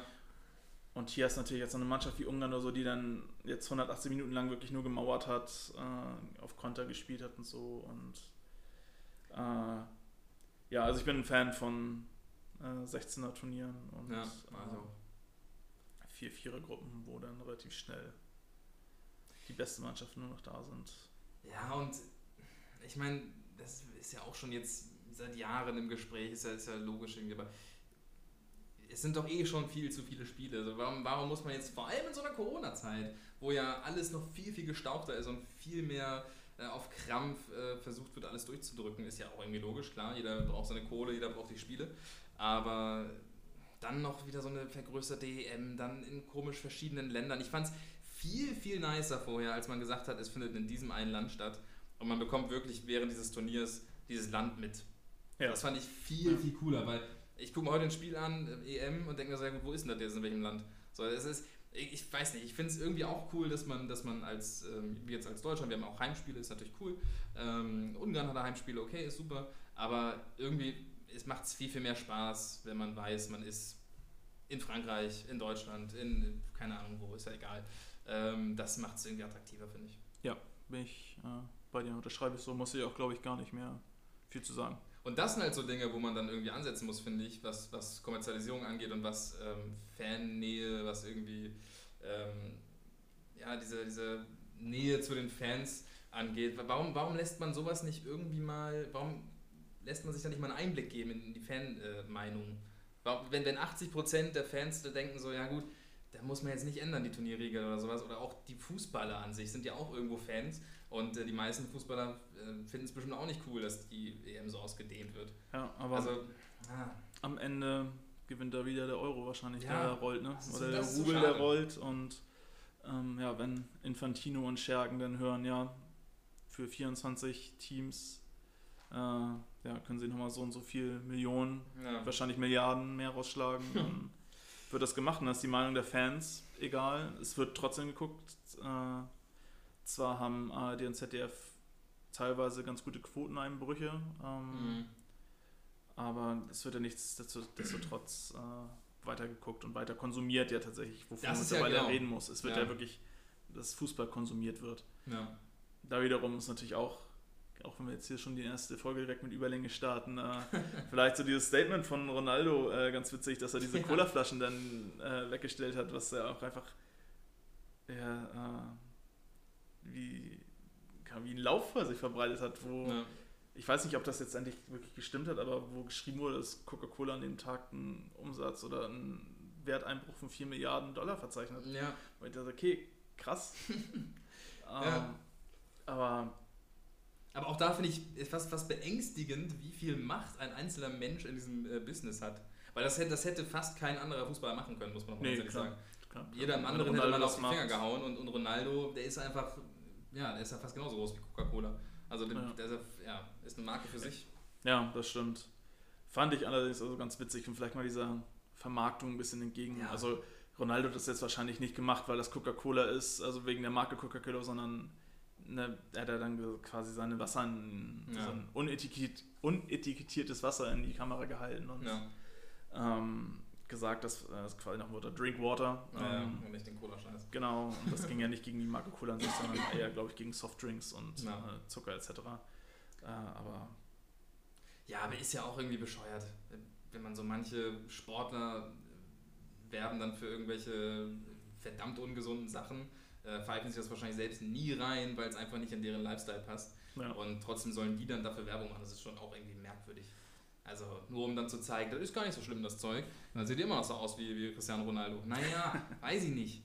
Muss man ja auch nicht, aber wenn man das trinkt, auf jeden Fall nicht. So, also naja, egal. Äh, fand ich auch eine sehr, sehr gute Aktion. Habe ich mir auch äh, ja, fand ich, fand ich ganz, mehrfach schon cool auf YouTube. Ja. Hat das nicht noch irgendjemand nachgemacht? Ja, ich glaube, ein Italiener hat. Nee, Pogba war es tatsächlich. War's Der hat, doch, der hat dann die Bierflasche das kann sein. Nach- Das habe ich noch nicht gesehen. nach dem. Deutschlandspiel, glaube ich, äh, erstmal weggestellt. Ah, okay. ja, Hat, glaube ich, nicht gemerkt, dass das Werbung für alkoholfreies Bier war. Aber Achso, ja gut. Äh, Ja. Hat er trotzdem weggestellt, um wahrscheinlich einfach zu zeigen, ja, trinkt er nicht, macht er nicht. Ja. Ist vielleicht, weiß nicht, ob es da vielleicht bei Pogba sogar einen religiösen Hintergrund hatte. Das ist eine Spekulation, Boah, keine weiß Ahnung. Ich nicht. Ja, weiß ich auch nicht genau. Äh, das als, äh, Keine vertraulichen Informationen. nee, nee, nee, das ist Fake News vielleicht. Ja, aber an sich fand ich die Aktion eigentlich ganz, ganz lustig von beiden. Ja. Ähm, ja, du hast Überlänge schon angesprochen. Wir sind bei, bei 1,13. äh, wie, wie, wie gehen wir weiter vor? Wollen wir noch ähm, die HSV und KSV Transferplanung irgendwie ansprechen oder wollen wir das Ganze hier erstmal beenden? Ähm, ja, ist halt die Frage, wie sinnig das wäre, das in der nächste Woche zu packen. Und äh, ja, ist eine gute Frage. Theoretisch können wir jetzt auch einmal erstmal pausieren und diesen, die erste Folge dann hier beenden. Ja, ich meine, wir können ja auch, man muss ja auch nicht, ähm, also ist halt die Frage, ich, ich cut das eh raus hier. ähm, ist halt so ein bisschen die Frage, ob wir dann einfach sagen, wir machen wirklich immer den gleichen Tag in der Woche, hauen wir das raus. Oder wir sagen zum Beispiel, komm, wir nehmen das jetzt gleich noch auf und dann feuern wir es einfach hinterher. Ein paar Tage später oder so. Das ist halt sowas bei Kaderplanung die Frage, wenn wir das drei Tage später raushauen und dann ja. HSV und KSV schon drei neue Spiele geholt haben. Das ist wieder ein bisschen doof. Sowas wie die Rangliste ist natürlich dann gut machbar. ja, stimmt, stimmt.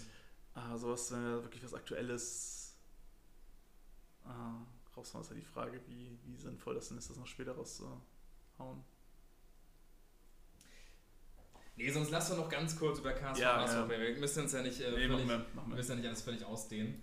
Ähm, Das schaffen wir. Äh, wie haben wir denn immer aufgehört? Keine Ahnung.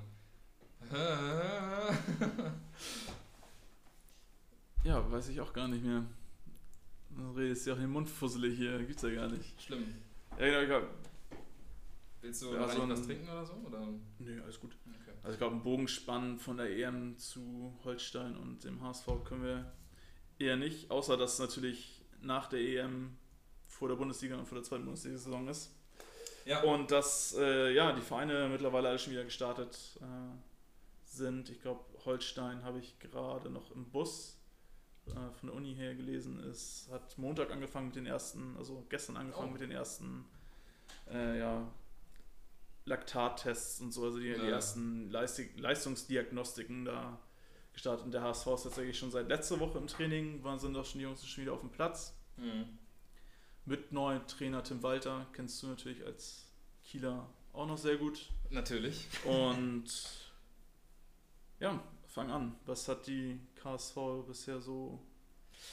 Gut, man muss natürlich erstmal geändert. über die, Abga äh, über die Abgaben, äh, über, die, über die Abgänge äh, reden. Ähm, mit, mit Lee, mit, mit Method und mit ähm, Janis Serra, mein Gott.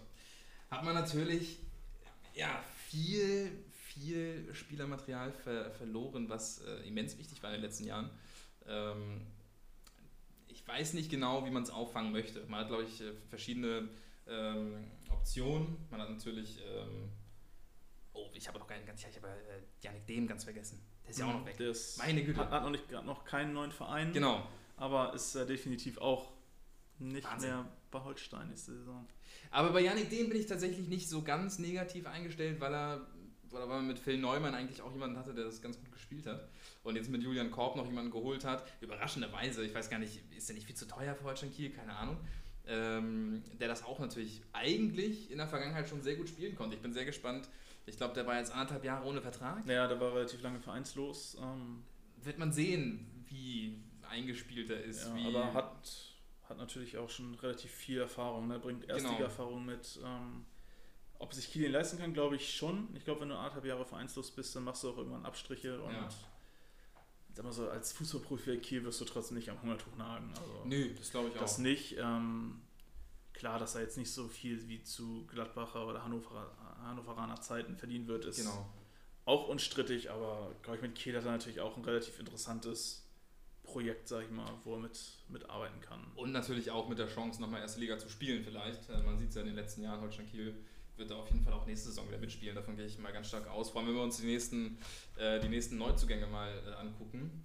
Mit Marcel Benger, von dem ich nicht viel gesehen habe natürlich bisher. Zweite Mannschaft äh, Gladbach. Ähm, aber von dem man irgendwie sehr viel Positives hört. Aus diesen Kreisen, die halt in der Regionalliga bei äh, Gladbach unterwegs sind. Ähm, bin ich sehr gespannt. Potenzieller Ersatz natürlich für, für Jonas Meffert. Ähm, kann ich nicht viel zu sagen. Weiß ich nicht. Hast du irgendwas von dem gesehen? Nee, ich habe tatsächlich auch den Namen gerade zum ersten Mal Ja, okay. äh, gehört. Also ich glaube, ich, das, was ich, also ich, ich vertraue dann immer vielen Leuten, wenn, wenn zehn Leute darunter kommentieren und alles ist irgendwie positiv, dann ist es mir auch schon immer ein bisschen zu wild. Aber an sich, äh, ich habe nichts Negatives über diesen Typen gehört und ich glaube, dass der tatsächlich durchstarten wird nächste Saison. Ganz wilder Guess Wäre einfach. nicht, wär nicht schlecht. Ja. Und Kiel. Würde mich sehr freuen. Vor allem hätte man natürlich eine günstige Alternative für einen Jonas Meffert. Ich weiß nicht, ob man noch vorhat, was im zentralen defensiven Mittelfeld noch zu holen. Ähm, aber ich könnte mir vorstellen, dass man sich auch sagt, komm, wir vertrauen dem Jungen, hat natürlich noch Niknowski, ähm, der auch natürlich wieder mehr ins, in den Fokus rücken könnte. Ja, will ich aber auch gar nicht. Ich hoffe sehr, dass Marcel Benger funktioniert.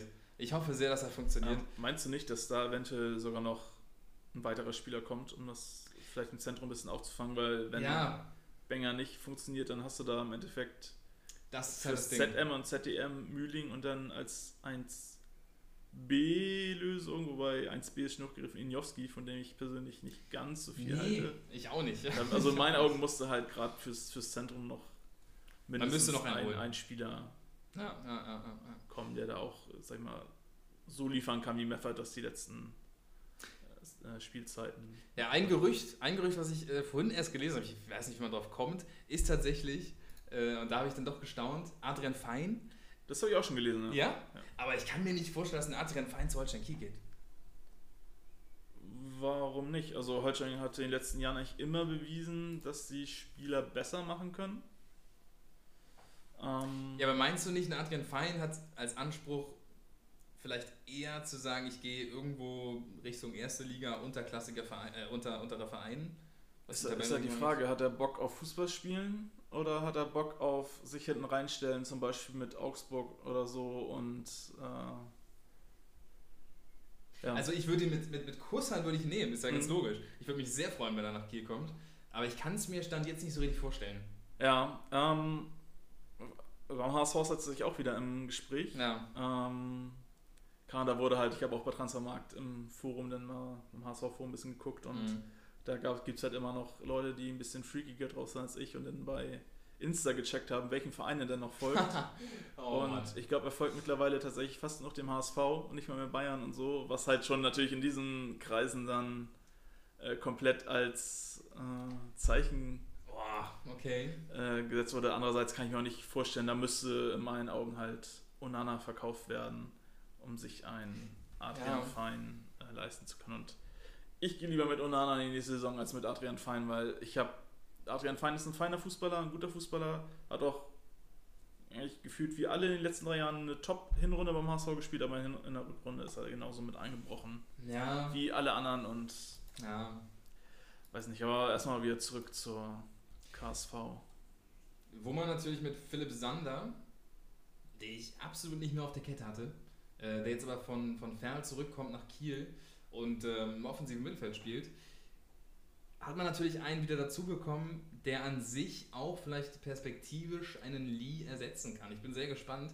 Äh, man hat natürlich mit Ahmed Arslan auch noch einen, der jetzt langsam wieder ein bisschen so in die Gänge kam mal ein bisschen gezeigt hat, was er kann, aber an sich äh, sehe ich tatsächlich nicht, ähm, dass er, also erstens fällt er ewig noch aus und zweitens äh, sehe ich jetzt nicht, dass er unbedingt äh, Holstein Kiel da in die erste Liga schießt. Ähm, deswegen als Backup sicherlich keine schlechte Lösung, ihn, ihn zu halten. Aber ähm, äh, ja, meine Hoffnung ist auf jeden Fall, dass Philipp Sander, der ja auch ein Kieler Jung ist, äh, in, in, in dieses Profil reinwächst, was ein Lee hatte oder hat. Und ähm, ja, ich, ich bin gespannt. Also es könnte natürlich sein, dass noch irgendein Allrounder fürs Mittelfeld kommt. Ich hoffe drauf. Ähm, aber ich glaube, an sich ist die Mannschaft jetzt nicht so schlecht aufgestellt. Aber es muss noch ein Mittelfeldspieler kommen. Genau, also ich denke ich auch, dass da zumindest noch einer, wenn es ein Kaderauffüller ist der, oder ein Spieler ist, den du auch regelmäßig einfach mal reinschmeißen kannst. Das muss jetzt Ja. in meinen Augen kein Starter sein, den du da holst oder so, aber da fehlt zumindest noch zumindest so ein, ein Spieler, den du einfach bedenkenlos spielen kannst, Ja. der quasi zu den erweiterten Top 15 Spielern deines Kaders gehört.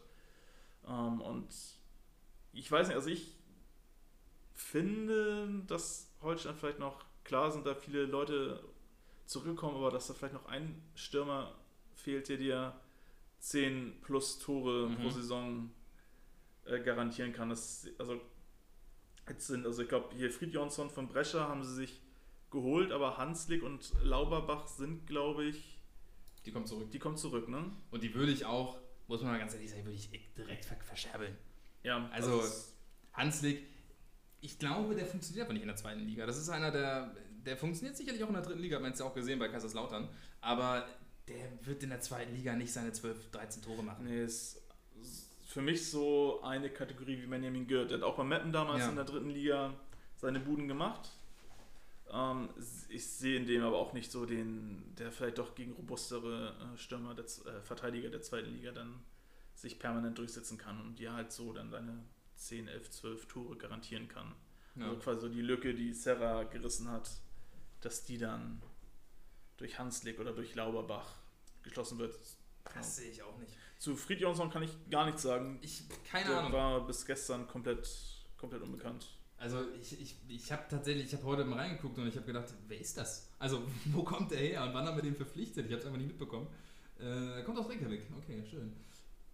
Hat ja auch schon einige Vereine hinter sich in den letzten Jahren. Celtic, Brøndby, das sind noch die klangvollsten. Und selbst da, also marktwerttechnisch, um das jetzt vielleicht äh, ist der nie so komplett explodiert. Mal gucken, was hat er Mhm. so geliefert? Ist das ein Scorer? naja. also, ja gut, weiß ich nicht. Mal gucken, als Mittelstürmer hat er in 106 Spielen 49 Tore und 10 Vorlagen, sprich im Schnitt ein bisschen besser als jedes zweite Spiel ein Scorer. Also kannst Ist du. nicht schlecht. Nee, ist nicht schlecht, genau. Aber Damit natürlich sind die Ligen jetzt auch äh, unter der zweiten Liga anzusiedeln, würde ich mal sagen. Ja, jetzt äh, gerade in der, guck mal, in der Serie B Ja. ist dann neunmal zum Einsatz gekommen. Okay, hat auch nur 92 Minuten da gespielt. Äh, ja, und ich habe als einzigen Leistungsnachweis zwei gelbe Karten abgeholt. Das ist schon mal mächtig. Ja gut, Elite-Serien hat auf jeden Fall 11 Tore in, in 15 Spielen gemacht. Ja, ist ein Überraschungspaket, keine Ahnung, ist eine Wundertüte. Ja, okay, halt, sehen. aber genau, führen anscheinend für einen Absteiger dann, die da permanent nicht über den 14. Tabellenplatz rausgekommen sind. Und das ist natürlich wieder ein Ja. Qualitätsmerkmal, vielleicht für eine defensiv eingestellte Mannschaft dann. Und 1,95 zu groß, also den kannst du auf jeden Fall mal auch in der 80., 90. Minute nochmal reinbringen. Äh, für, die, für die Flanken nach vorne. Also sicherlich kein schlechte, keine schlechte Verpflichtung. Also mal schauen, wir werden sehen, was er, was er dann bringt. Wird ja auch nicht die Welt gekostet haben. Das denke ich auch. Ich glaube, er ist kostenlos gewesen. Kosten, kostenlos. Äh, Ablösefrei. Ablösefrei. Was steht denn hier? Ist eine Frage, Reihe? Fragezeichen. Ja, Achso, ja, das ist ja auch erst in einer Woche durch, wenn offiziell am 1.7. Ja. die neue Saison beginnt. Ja, lassen wir uns überraschen, aber ein Name, auf den man natürlich jetzt äh, nochmal zu sprechen kommen muss, ist natürlich der gute Fiete Arp, der gute Jan Fiete Arp, über den jetzt viel spekuliert wird. Kommt er nach Kiel, kommt er nicht nach Kiel? Ähm, ich hoffe natürlich, dass er nach Kiel kommt. Ich meine, es ist ein junger Spieler, der immer noch sehr, sehr viel Potenzial hat, der das ja irgendwo auch schon mal gezeigt hat, der jetzt viel rumgegurkt ist in der dritten Liga mit Bayern 2, äh, wo er für mich dann doch wirklich ein bisschen falsch aufgehoben ist. Ähm, also ich freue mich, dass er wieder in den Norden kommt und ich äh, äh, hoffentlich in den Norden kommt. Er ist ja noch nicht ganz durch. Ähm, aber würde ihn sehr gerne in Kiel sehen. Also das, äh, ja, kann ich mir vorstellen, dass das funktioniert. Ja, ich kann ihn mir auch echt gut in äh, Kiel vorstellen, muss ich ganz ehrlich sagen. Hab ihn jetzt, also ich natürlich als HSVer hast du die letzten drei Jahren immer mit einem halben Auge ein bisschen Ja. beobachtet und war tatsächlich auch ein bisschen erschüttert darüber, dass er selbst in der dritten Liga jetzt bei Bayern 2 eigentlich gar nicht mehr, seit er gerade zum Ende der Saison äh, gar keine Rolle mehr gespielt und das Mhm. bei dem bei einem Absteiger aus der dritten Liga, wo ich dachte, okay, liegt das an ihm, liegt es vielleicht am Trainer, am System äh, oder ist er jetzt bei Bayern einfach so, wie es auch mit anderen Spielern bei ein- anderen Vereinen äh, geht, ist er da jetzt vielleicht einfach gebrandmarkt als Fehlinvestitionen etc. oder so? Ja. Ist vielleicht dieses ja, dieses eigentlich immer, dieses omnipräsente Gehalt, was er bezieht von Bayern, ist das vielleicht doch was, was einen jungen Spieler wie Arp ein bisschen lähmt oder so, dass er halt vielleicht darauf reduziert wird. Ich weiß jetzt natürlich nicht, wie es in München damit auch mit der Boulevardpresse und so aussah, dass da vielleicht doch öfter mal über ihn geschrieben wurde. Alles spekulativ. Ja. Natürlich erhoffst du dir eigentlich vom Spieler, der 5 Millionen im Jahr verdient, natürlich was ganz anderes. Äh, ja, aber um den Bogen zu schlagen, ich denke, dass gerade als, als Segeberger Jung, Kiel ist nicht weit entfernt, dass ihm das vielleicht wieder äh, gut tun würde, zurück, Mhm. sag ich mal, nach Hause zu kommen. Und sag mal, bei Kiel hätte er natürlich auch ein, ein ruhigeres Umfeld. Beim HSV ist er natürlich auch immer wieder mal im Gespräch. Es ist nicht so konkret wie mit Kiel. Wobei es halt beim HSV auch diese Vorgeschichte gibt, dass er als, als quasi als Heilsbringer mit 17 Jahren dann den HSV nicht retten konnte. Und also ich glaube, ich würde an seiner Stelle eher zu Holstein gehen, weil ich da in Ruhe arbeiten könnte und vielleicht in Ruhe wieder probieren könnte, so einigermaßen äh, ja, meine Karriere wieder in die richtige Richtung ja. zu lenken. Ja. Bin ich gespannt, ob das tatsächlich. Wäre natürlich ein, ein anderer Stürmertyp als ähm, Janis Serra. Also wird sich, ich bin, ja, ich bin gespannt, wie das, wie das neue System auch aussieht. Ähm, man verliert natürlich vorne so ein bisschen das Konstrukt. Ja, ist natürlich die, die Frage, äh, geht Finn Bartels nochmal verletzungsfrei mit 34, fast 35 Jahren durch eine Saison? Und Hätte ich- nochmal so eine gute Saison. Genau, hätte ich jetzt, also habe ich tatsächlich selber nicht gedacht. Also klar, dass er ein Faktor sein kann in Kiel, ja. Hätte allerdings nicht gedacht, dass er halt eigentlich jedes wichtige Spiel machen kann. Weil Ja. die Vorgeschichte bei Werder und so war, der war eigentlich immer, hat er sich gefühlt jede Saison einmal schwer verletzt. Ja. Und äh, ja, Ja. es wird, wird spannend zu sehen sein, ob Bartels und allgemein Kiel da. Also für mich ist, ist Holstein Kiel, wenn vielleicht noch ein zentraler Mittelfeldspieler kommt, der auch defensiv äh, spielen kann ähm, und vielleicht ein Arp, vielleicht aber auch noch ein anderer Spieler, wird auch noch viel bei Behrens äh, gesprochen, der ja auch noch irgendwo unterkommen wird wahrscheinlich und von Sandhausen weggehen wird. Ähm, wenn, wenn, zwei, wenn diese zwei Spieler kommen sollten, ein Stürmer und ein Mittelfeldspieler, dann sehe ich Holstein Kiel immer noch in einer ähnlich äh, guten Position wie, wie letzte Saison. Also ich sehe da jetzt nicht, ähm, obwohl viele wichtige Stützen wegfallen, ähm, dass da ein kompletter Einbruch passieren wird oder sowas. Das glaube ich nicht. Also ich glaube, Holstein Kiel wird nächste Saison auch wieder um die Top 7 mitspielen. Äh, auch wenn das eine ganz, ganz, äh, ja, also es wird, eine, es wird eine ganz, ganz enge Saison, so viel kann man glaube ich sagen. Jo, ähm, auf jeden da Fall. Da kann man wenig, also ich, wenn ich mich festsetzen, äh, wenn ich jetzt sagen müsste, wer aufsteigt oder sowas, keine Ahnung. Also wirklich absolut keine Ahnung. Ich würde mir natürlich wünschen, dass Schalke, Hamburg und, und Bremen direkt mal wieder hochgehen. Aber puh, da werden einige Vereine mitreden. Also das äh, wird eine ganz, ganz geile Saison, glaube ich. Das glaube ich auch. Aber das werden wir wahrscheinlich auch nochmal vor dem ersten Spieltag der zweiten Liga nochmal genauer erörtern. Oh ja, bitte, bitte, bitte. Ähm, vor allem, wenn alle Transfers durch sind und wir uns die Mannschaft mal angucken können. Genau, da freue ich mich auch schon drauf. Äh, ja, sehe, also ich sehe Holstein eher gerade Platz 4 bis 7. Also ich, ja. ich habe also ich, ich hab echt Respekt, wie Kiel und das Management wirklich jedes Jahr das schaffen, eigentlich gefühlt seit drei Jahren die drei, vier besten Spieler jede Saison zu ersetzen. Ja. Also klar, Lee ist jetzt, äh, zum, also jetzt erst die Saison gewechselt, der war natürlich auch letzte Saison immer einer, schon oder vorletzte Saison, immer einer der besten Spieler bei Kiel.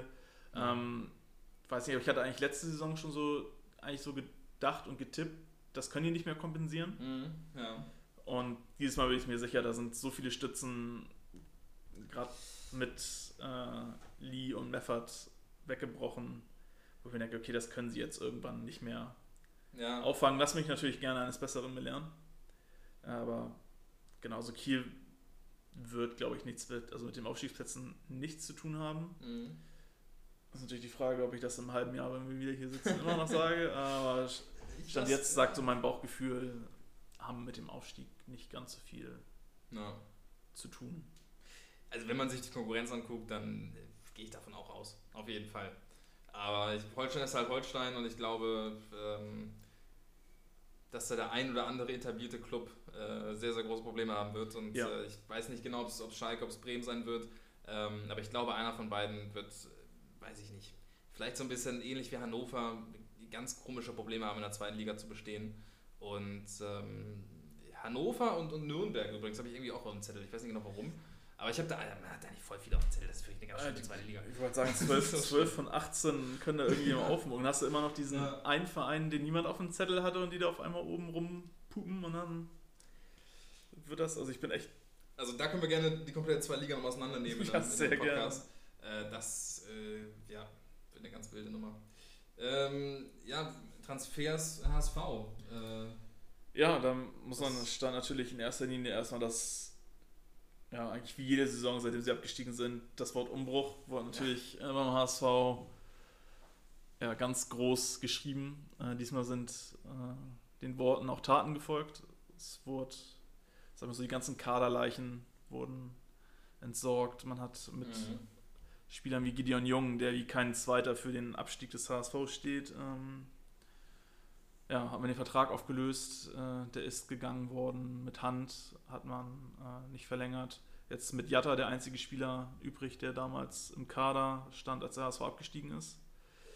Ähm, ja, man hat eine Reihe gefeuert. Äh, mit Ulreich, das war ein Missverständnis, äh, ist direkt äh, der Vertrag wieder aufgelöst worden. Also man hat wirklich, Terodde ist weg, äh, der mhm. natürlich im Endeffekt stehen da, glaube ich, 20 oder 22 Tore zu Buche. Ähm, ja, schön und gut, in der Rückrunde hat er noch vier geschossen. Äh, ja, das ist, halt, ist, ist halt ja. äh, die andere Seite des, äh, der, der, Medaille. Das klar, er hat dir viele Tore geschossen, aber andererseits in den letzten 17 Spielen waren es nur noch vier. Ja. Und ja, also ich finde, dass bisher gerade bei den Abgängen ganz gut gearbeitet wurde. Jetzt, äh, weiß nicht, Spieler wie Bates oder so werden, glaube ich, keine Zukunft vom HSV haben. Da wird man vielleicht noch probieren, so 100 bis 250.000 irgendwie zu generieren, weil der sich halt auch in Belgien wieder einigermaßen gefangen hat. Genau, man hat schon dadurch, dass äh, wir mit einem neuen Trainer, mit Tim Walter starten, der eher nicht auf Außenspieler setzt, ähm, ist man gerade dabei, seine ganzen talentierten Jungs zu verleihen. Ugi Heil und äh, Ameachi sollen ausgeliehen werden. Bei Heil ist das schon durch. Der ist, geht, glaube ich, zu dem klangvollen Namen Go Ahead Eagles aus Holland. Die sind gerade in die erste Liga aufgestiegen. Äh, und äh, von da hofft man sich, dass der sich einigermaßen steigern kann. Genau, dann kommt Upoku von Regensburg zurück. Die Laie war semi-erfolgreich, ähm, hat tatsächlich nicht ganz so oft gespielt, wie man sich das beim HSV, gehofft hatte. Hat, glaube ich, seine ja, drei Scorer, glaube ich, gehabt die Saison. Ist natürlich mhm. nicht ganz optimal, aber ist okay. Ich glaube, der soll jetzt auch bleiben, dass man zumindest so einen nominellen Außenspieler, vielleicht zwei mit Jatta, ähm, dann noch hat. Genau, ja. Aber was mit Kittel? Spielt er nicht auch mal links? Ja, ich glaube aber Walter plant Kittel tatsächlich auf dieser Zehner-Position. Okay, okay. Ja gut, kann er auch spielen. Genau. Ja, es gibt noch so zwei, drei Spieler, von denen ich mich trennen würde. Zum Beispiel einmal Klaus Grisula. Für mich ein Riesenmissverständnis. Zu denen hatte ich mich im Zuge der letzten Saison eigentlich erstmal tierisch gefreut, weil ich dachte, okay, das ist genau der, den der HSV abgeht in den wichtigen Spielen. Einer, der dazwischen hackt, der mal nach äh, ja, vorangeht. Ja. Weiß nicht, da hätte man auch einen Sack Reis hinstellen können, der hatte einen Bewegungsradius und ein Endtempo von meiner Oma, ich weiß das nicht. Äh, katastrophal, bin ich echt enttäuscht von. Aber Sack Reis ist ja das Stichwort, eigentlich. ja, genau, Sack, Sack Reis, toller, toller Übergang. Äh, wenn stattdessen statt jetzt Jasula oder als zusätzliche Option Ludowitz Reis von Osnabrück respektive äh, dem FC Barcelona kommt, äh, ja, mache ich hier Freudensprünge im Zimmer. ähm, aber zu dem vielleicht gleich kurz noch mehr. Ähm, ja, meine, also da ähm, scheiden sich echt die Geister. Ich würde meiner Meinung nach Jeremy Duziak noch äh, zu Geld machen. Fußballerisch äh, über jeden Zweifel haben, wahrscheinlich mit der feinste Kicker beim HSV. Hat aber auch in den letzten Spielen eindeutig gezeigt, dass wenn es um die Wurst geht, dann taucht er ab. Und mhm. weiß nicht, ich kann es auf den Tod nicht ausstehen, wenn du dann einen Spieler hast, der, weiß nicht, wenn es wirklich um alles geht, wenn es um Aufstieg geht äh, und der dann nicht bereit ist, 110% zu geben und sich für die Mannschaft komplett reinzufeuern. Ja. Ähm, dann habe ich lieber einen Spieler, spiele lieber einen Spieler, der weniger talentiert ist, aber der wirklich sein letztes Hemd dann quasi gibt. Ja, den äh, du vielleicht auch gar nicht so brauchst, wenn, wenn Sonny Kittel vielleicht dann die Zehnerposition Genau, also, ja. genau. Ähm, ja, was David Kinzombie, ich bin immer noch eigentlich ein großer Fan von Kinzombie und nehme ihn auch immer wieder in Schutz. Hat leider natürlich in seiner Zeit bisher eher seltener geliefert. Klar gab es ja. so ein, zwei, gerade zum Ende der letzten Hinrunde hat er gut gespielt, auch ein paar Tore geschossen. Ähm, ja, ich hoffe, dass der jetzt vielleicht unter Walter zur alten Stärke von vor seinem Schienbeinbruch, damals auch zu Deutschlandzeiten, wieder zurückfindet und dann noch ein bisschen äh, ja, Gas geben kann. Genau, ja, mein absoluter Stil ist natürlich Jonas Meffert von Holstein für 500.000 gekommen. Abs absolut wild. Ähm, oh habe ich mich fast an meinem Essen verschluckt, als ich das gelesen habe, weil den finde ich absolut top. Also, ja. äh, das ist gerade unter Walter ein, ein, spielstarker Sechser, der dir nach hinten Absicherung gibt und nach vorne äh, eine feine Klinge spielen kann. Äh, für die 500.000 finde ich absolut Spitze hätte persönlich nicht gedacht, dass er jemals zum HSV geht. Aufgrund seiner persönlichen Vorgeschichte mit dem KSC in der Relegationsspiel damals. Stimmt, und dass er der Spieler sogar war, der das Ding dann da Stimmt. abbekommen hat. Ja, nice. Ja, äh, freue mich tierisch, dass der beim HSV ist. Natürlich der zweite Transfer, um den, glaube ich, einige Zweitligisten einen beneiden, ist äh, Sebastian Schonlau. Kapitän von Paderborn gewesen. Ähm, nicht nur beim HSV, glaube ich, gefühlt bei jedem Zweitligisten mit Ambitionen im Gespräch, also die Bedarf haben. Da nehme ich jetzt Holstein einmal raus, die haben mit Wahl und, und Lorenz. Und Lorenz, genau, eigentlich ja. eine relativ intakte Innenverteidigung, aber also guckt, ich glaube, von Köln über Schalke bis Werder, da war jeder mal dran und deshalb mhm. bin ich froh, dass er relativ frühzeitig zum HSV gekommen ist, gerade weil er auch, wie Walter das halt verlangt, ein spielstarker Innenverteidiger ist, der den Ball halt nicht nur hoch raushauen kann, sondern auch so ein Spiel mal öffnen kann. Ähm, Ja, zu äh, Miro Muheim kann ich tatsächlich überhaupt nichts sagen. Der war mir auch gänzlich unbekannt. Ähm, ja, junger Linksverteidiger aus der Schweiz. Gallen, ne? Genau, vom FC St. Gallen gekommen, der jetzt auch in den letzten ja, Quartalen seine, sag mal, seine, seinen Marktwert ein bisschen steigern konnte. Äh, genau, und eine Leihe mit Kaufoption ist das. Äh, bin mal gespannt, ob, ob das ein Zeichen dafür ist, dass äh, Leibold vielleicht einen weiter nach vorne rutscht oder einfach nur ein Backup da ist, der Leibold, der auch mit durchschnittlichen Leistungen letzte Saison eigentlich nichts zu befürchten hatte, weil es einfach keinen Ersatz gab. Ähm, dass dem einfach ein paar Beine gemacht werden sollen. Und ja, ähnlich wie bei äh, Holstein fehlen beim HSV in meinen Augen noch zwei, da gibt es noch zwei Baustellen. Einerseits brauchst du in meinen Augen noch einen Stürmer. Klar hast du Winsheimer und Meißner, aber okay, Winsheimer hat nie wirklich die Chance gekriegt, also durfte nie, nie auf der neuen starten über die Saison, hat vergleichsweise dafür relativ stabile Scorer, halt eher aber eher als Vorbereiter. Mhm. Mit seinen 13 Vorlagen. Ordentlich. Ist ordentlich, genau, aber halt nur drei Tore und Meißner, ja, zehn Einsätze, ne? drei Tore, genau, ja. der ist halt erst gefühlt im März dazugekommen. Die Scorer lesen sich natürlich für jemanden, der erst seit März Profifußball spielt, relativ gut alle 100 Minuten eine Torbeteiligung. Ist halt die Frage, wie kann er das konservieren, wenn es wirklich heißt, Robin, du bist meine zweite oder deine dritte Option ja. in der Offensive ähm, liefert der genauso und da fehlt einfach noch ein Stürmer. Ähm, ja. Ich habe tatsächlich keine Ahnung, dadurch, dass Hofmann vom KSC weg ist, dass der jetzt abgesagt hat. Mein, meine Hoffnung auf Dursun ja. ist durch, der ist zu Fenner gegangen. Wäre natürlich eine mega Sache gewesen. Gebürtiger Hamburger ist in Hamburg bei, bei Concordia, hat er das Fußballspielen gelernt. Äh, hätte ich sehr gerne gesehen, wenn er zurück nach Hause kommt. Äh, kann aber auch verstehen, dass er jetzt vielleicht nochmal mit 29 sagt, er möchte nochmal Höherklasse spielen, dann geht er in die Super League zu ja, Fenner. nochmal ein bisschen Kohle wahrscheinlich. Ne? Ja er wird, genau, bei Fenner wird er auch zu Recht auch nochmal ein bisschen mehr als beim HSV äh, verdienen. Ja, hab aber auch wirklich keine Ahnung. Es wurde lange mal Sebastian Frey von Wasland Beveren, ehemals auch Nürnberg, gehandelt als Stürmer. Bin ich froh, dass der wahrscheinlich auch nicht kommt, mhm. weil der bei Nürnberg halt auch wirklich absolut katastrophal performt hat und in der zweiten Liga eigentlich gezeigt hat, dass er da nichts zu suchen hat. Genau, Timo hat gerade ein bisschen bei Transfermarkt die Gerüchte äh,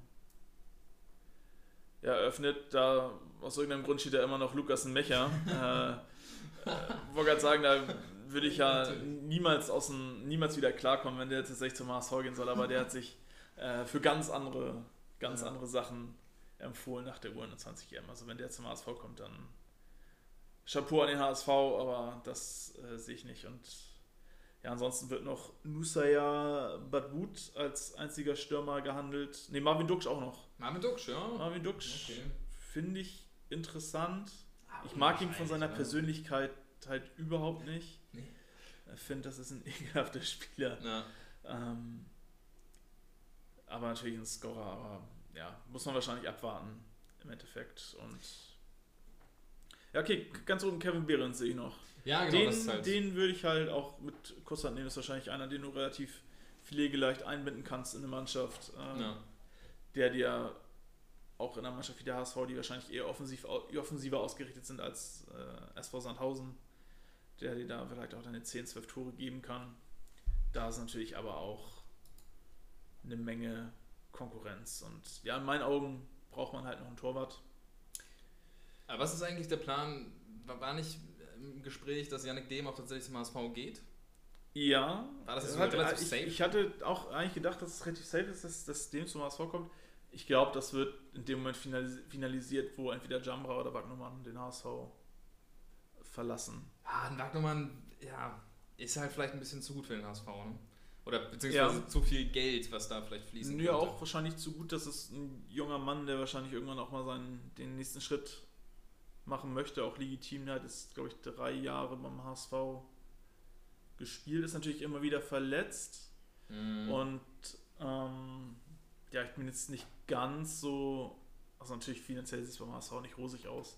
Um, sag mal, um noch große Sprünge auf dem Transfermarkt machen zu können, würdest du wahrscheinlich äh, Wagnumann verkaufen müssen. Wobei ich den halt, ein Spieler, der 20 ist, der quasi mein, mit mein verheißungsvollster Spieler ist ähm, und auf einer Position, die es auch nicht so häufig gibt momentan mit, mit jungen, talentierten Leuten, die aufgerufenen 5 Millionen vom HSV würde ich da tatsächlich sagen, ab 8 bis 10 Millionen würde ich den verkaufen. Mhm. Ähm, wenn man da gerade sieht, was, mit was für Summen da sonst rumgeschmissen wird, auch für junge Spieler, die vielleicht noch nicht mal die Erfahrung haben, wie wir nochmal ja. gesagt. Kann man ruhig mal machen. Dann kannst du da vielleicht 5 Millionen zurücklegen, ein paar Schulden tilgen, die der HSV definitiv hat. Und für 5 Millionen vielleicht nochmal dann den Kader verstärken. Aber genau, eigentlich dachte ich auch, dass dem durch ist. Hätte ich auch gerne genommen, vielleicht gerade so als Backup. Natürlich würde ich Wagnermann als gebürtigen Hamburger ja. natürlich noch sehr gerne beim HSV sehen. Ja. Kann aber auch nachvollziehen, wenn der Jung irgendwann sagt, ne, ich möchte erstklassig spielen. Ich habe vielleicht das Potenzial, wirklich mal irgendwann.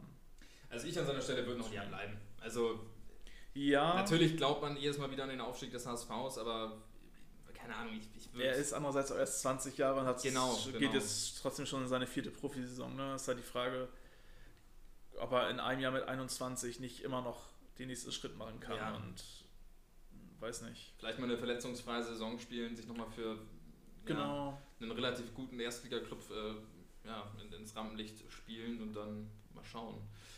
Aber an sich, klar, könnte ich natürlich auch völlig verstehen, wenn er vielleicht jetzt schon geht.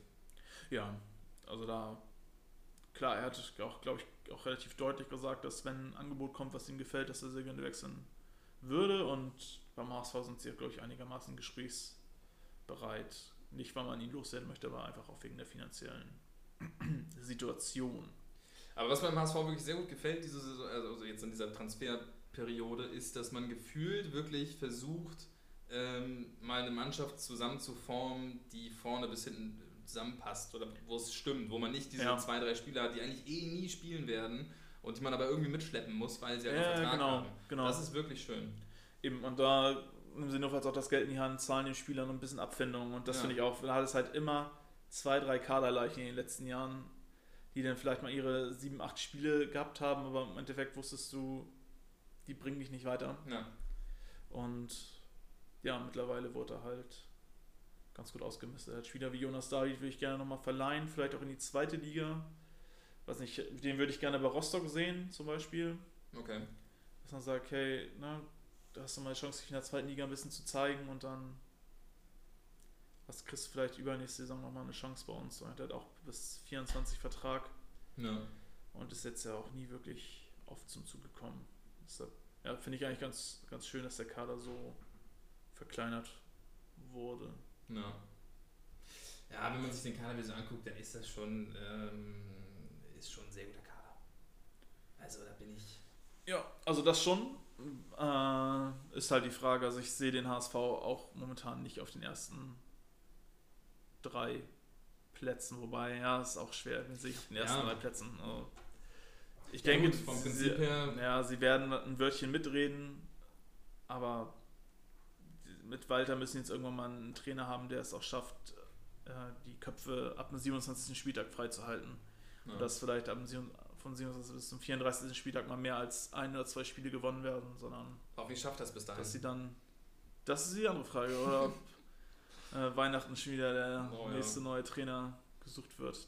Das kann man beim HSV natürlich immer. Ja, zumal er ja auch bei Stuttgart ähm, relativ, naja, durch sein eigenes Zutun, jetzt gar nicht unbedingt leistungstechnisch, aber auch durch seine Art äh, anscheinend ja. ein bisschen negativ aufgefallen ist. Ja, da habe ich auch schon ein bisschen gefremdelt, ähm, weil halt gerade Walter so ein, so ein gewisser Ruf, auch so ein bisschen arrogant oder von sich selbst eingenommen ähm,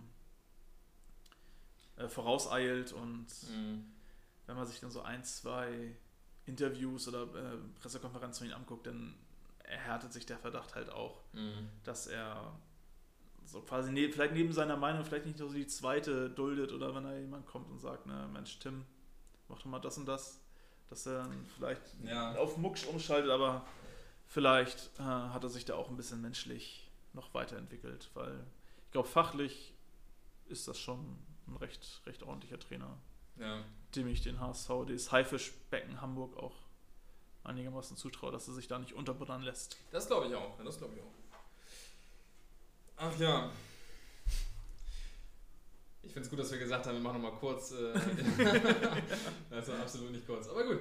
Ähm, oh, ja, mir hat es viel Spaß gemacht. Ich freue mich dann schon auf die nächste Folge. Ja, ich mich auch. Und bis dahin. Äh, ja, bleibt am Ball. irgendwie, so, irgendwie so ein Fußballspruch muss man noch sagen, glaube ich. Ja, sehr gut, finde ich gut. Ja. Lassen wir so. Alles klar.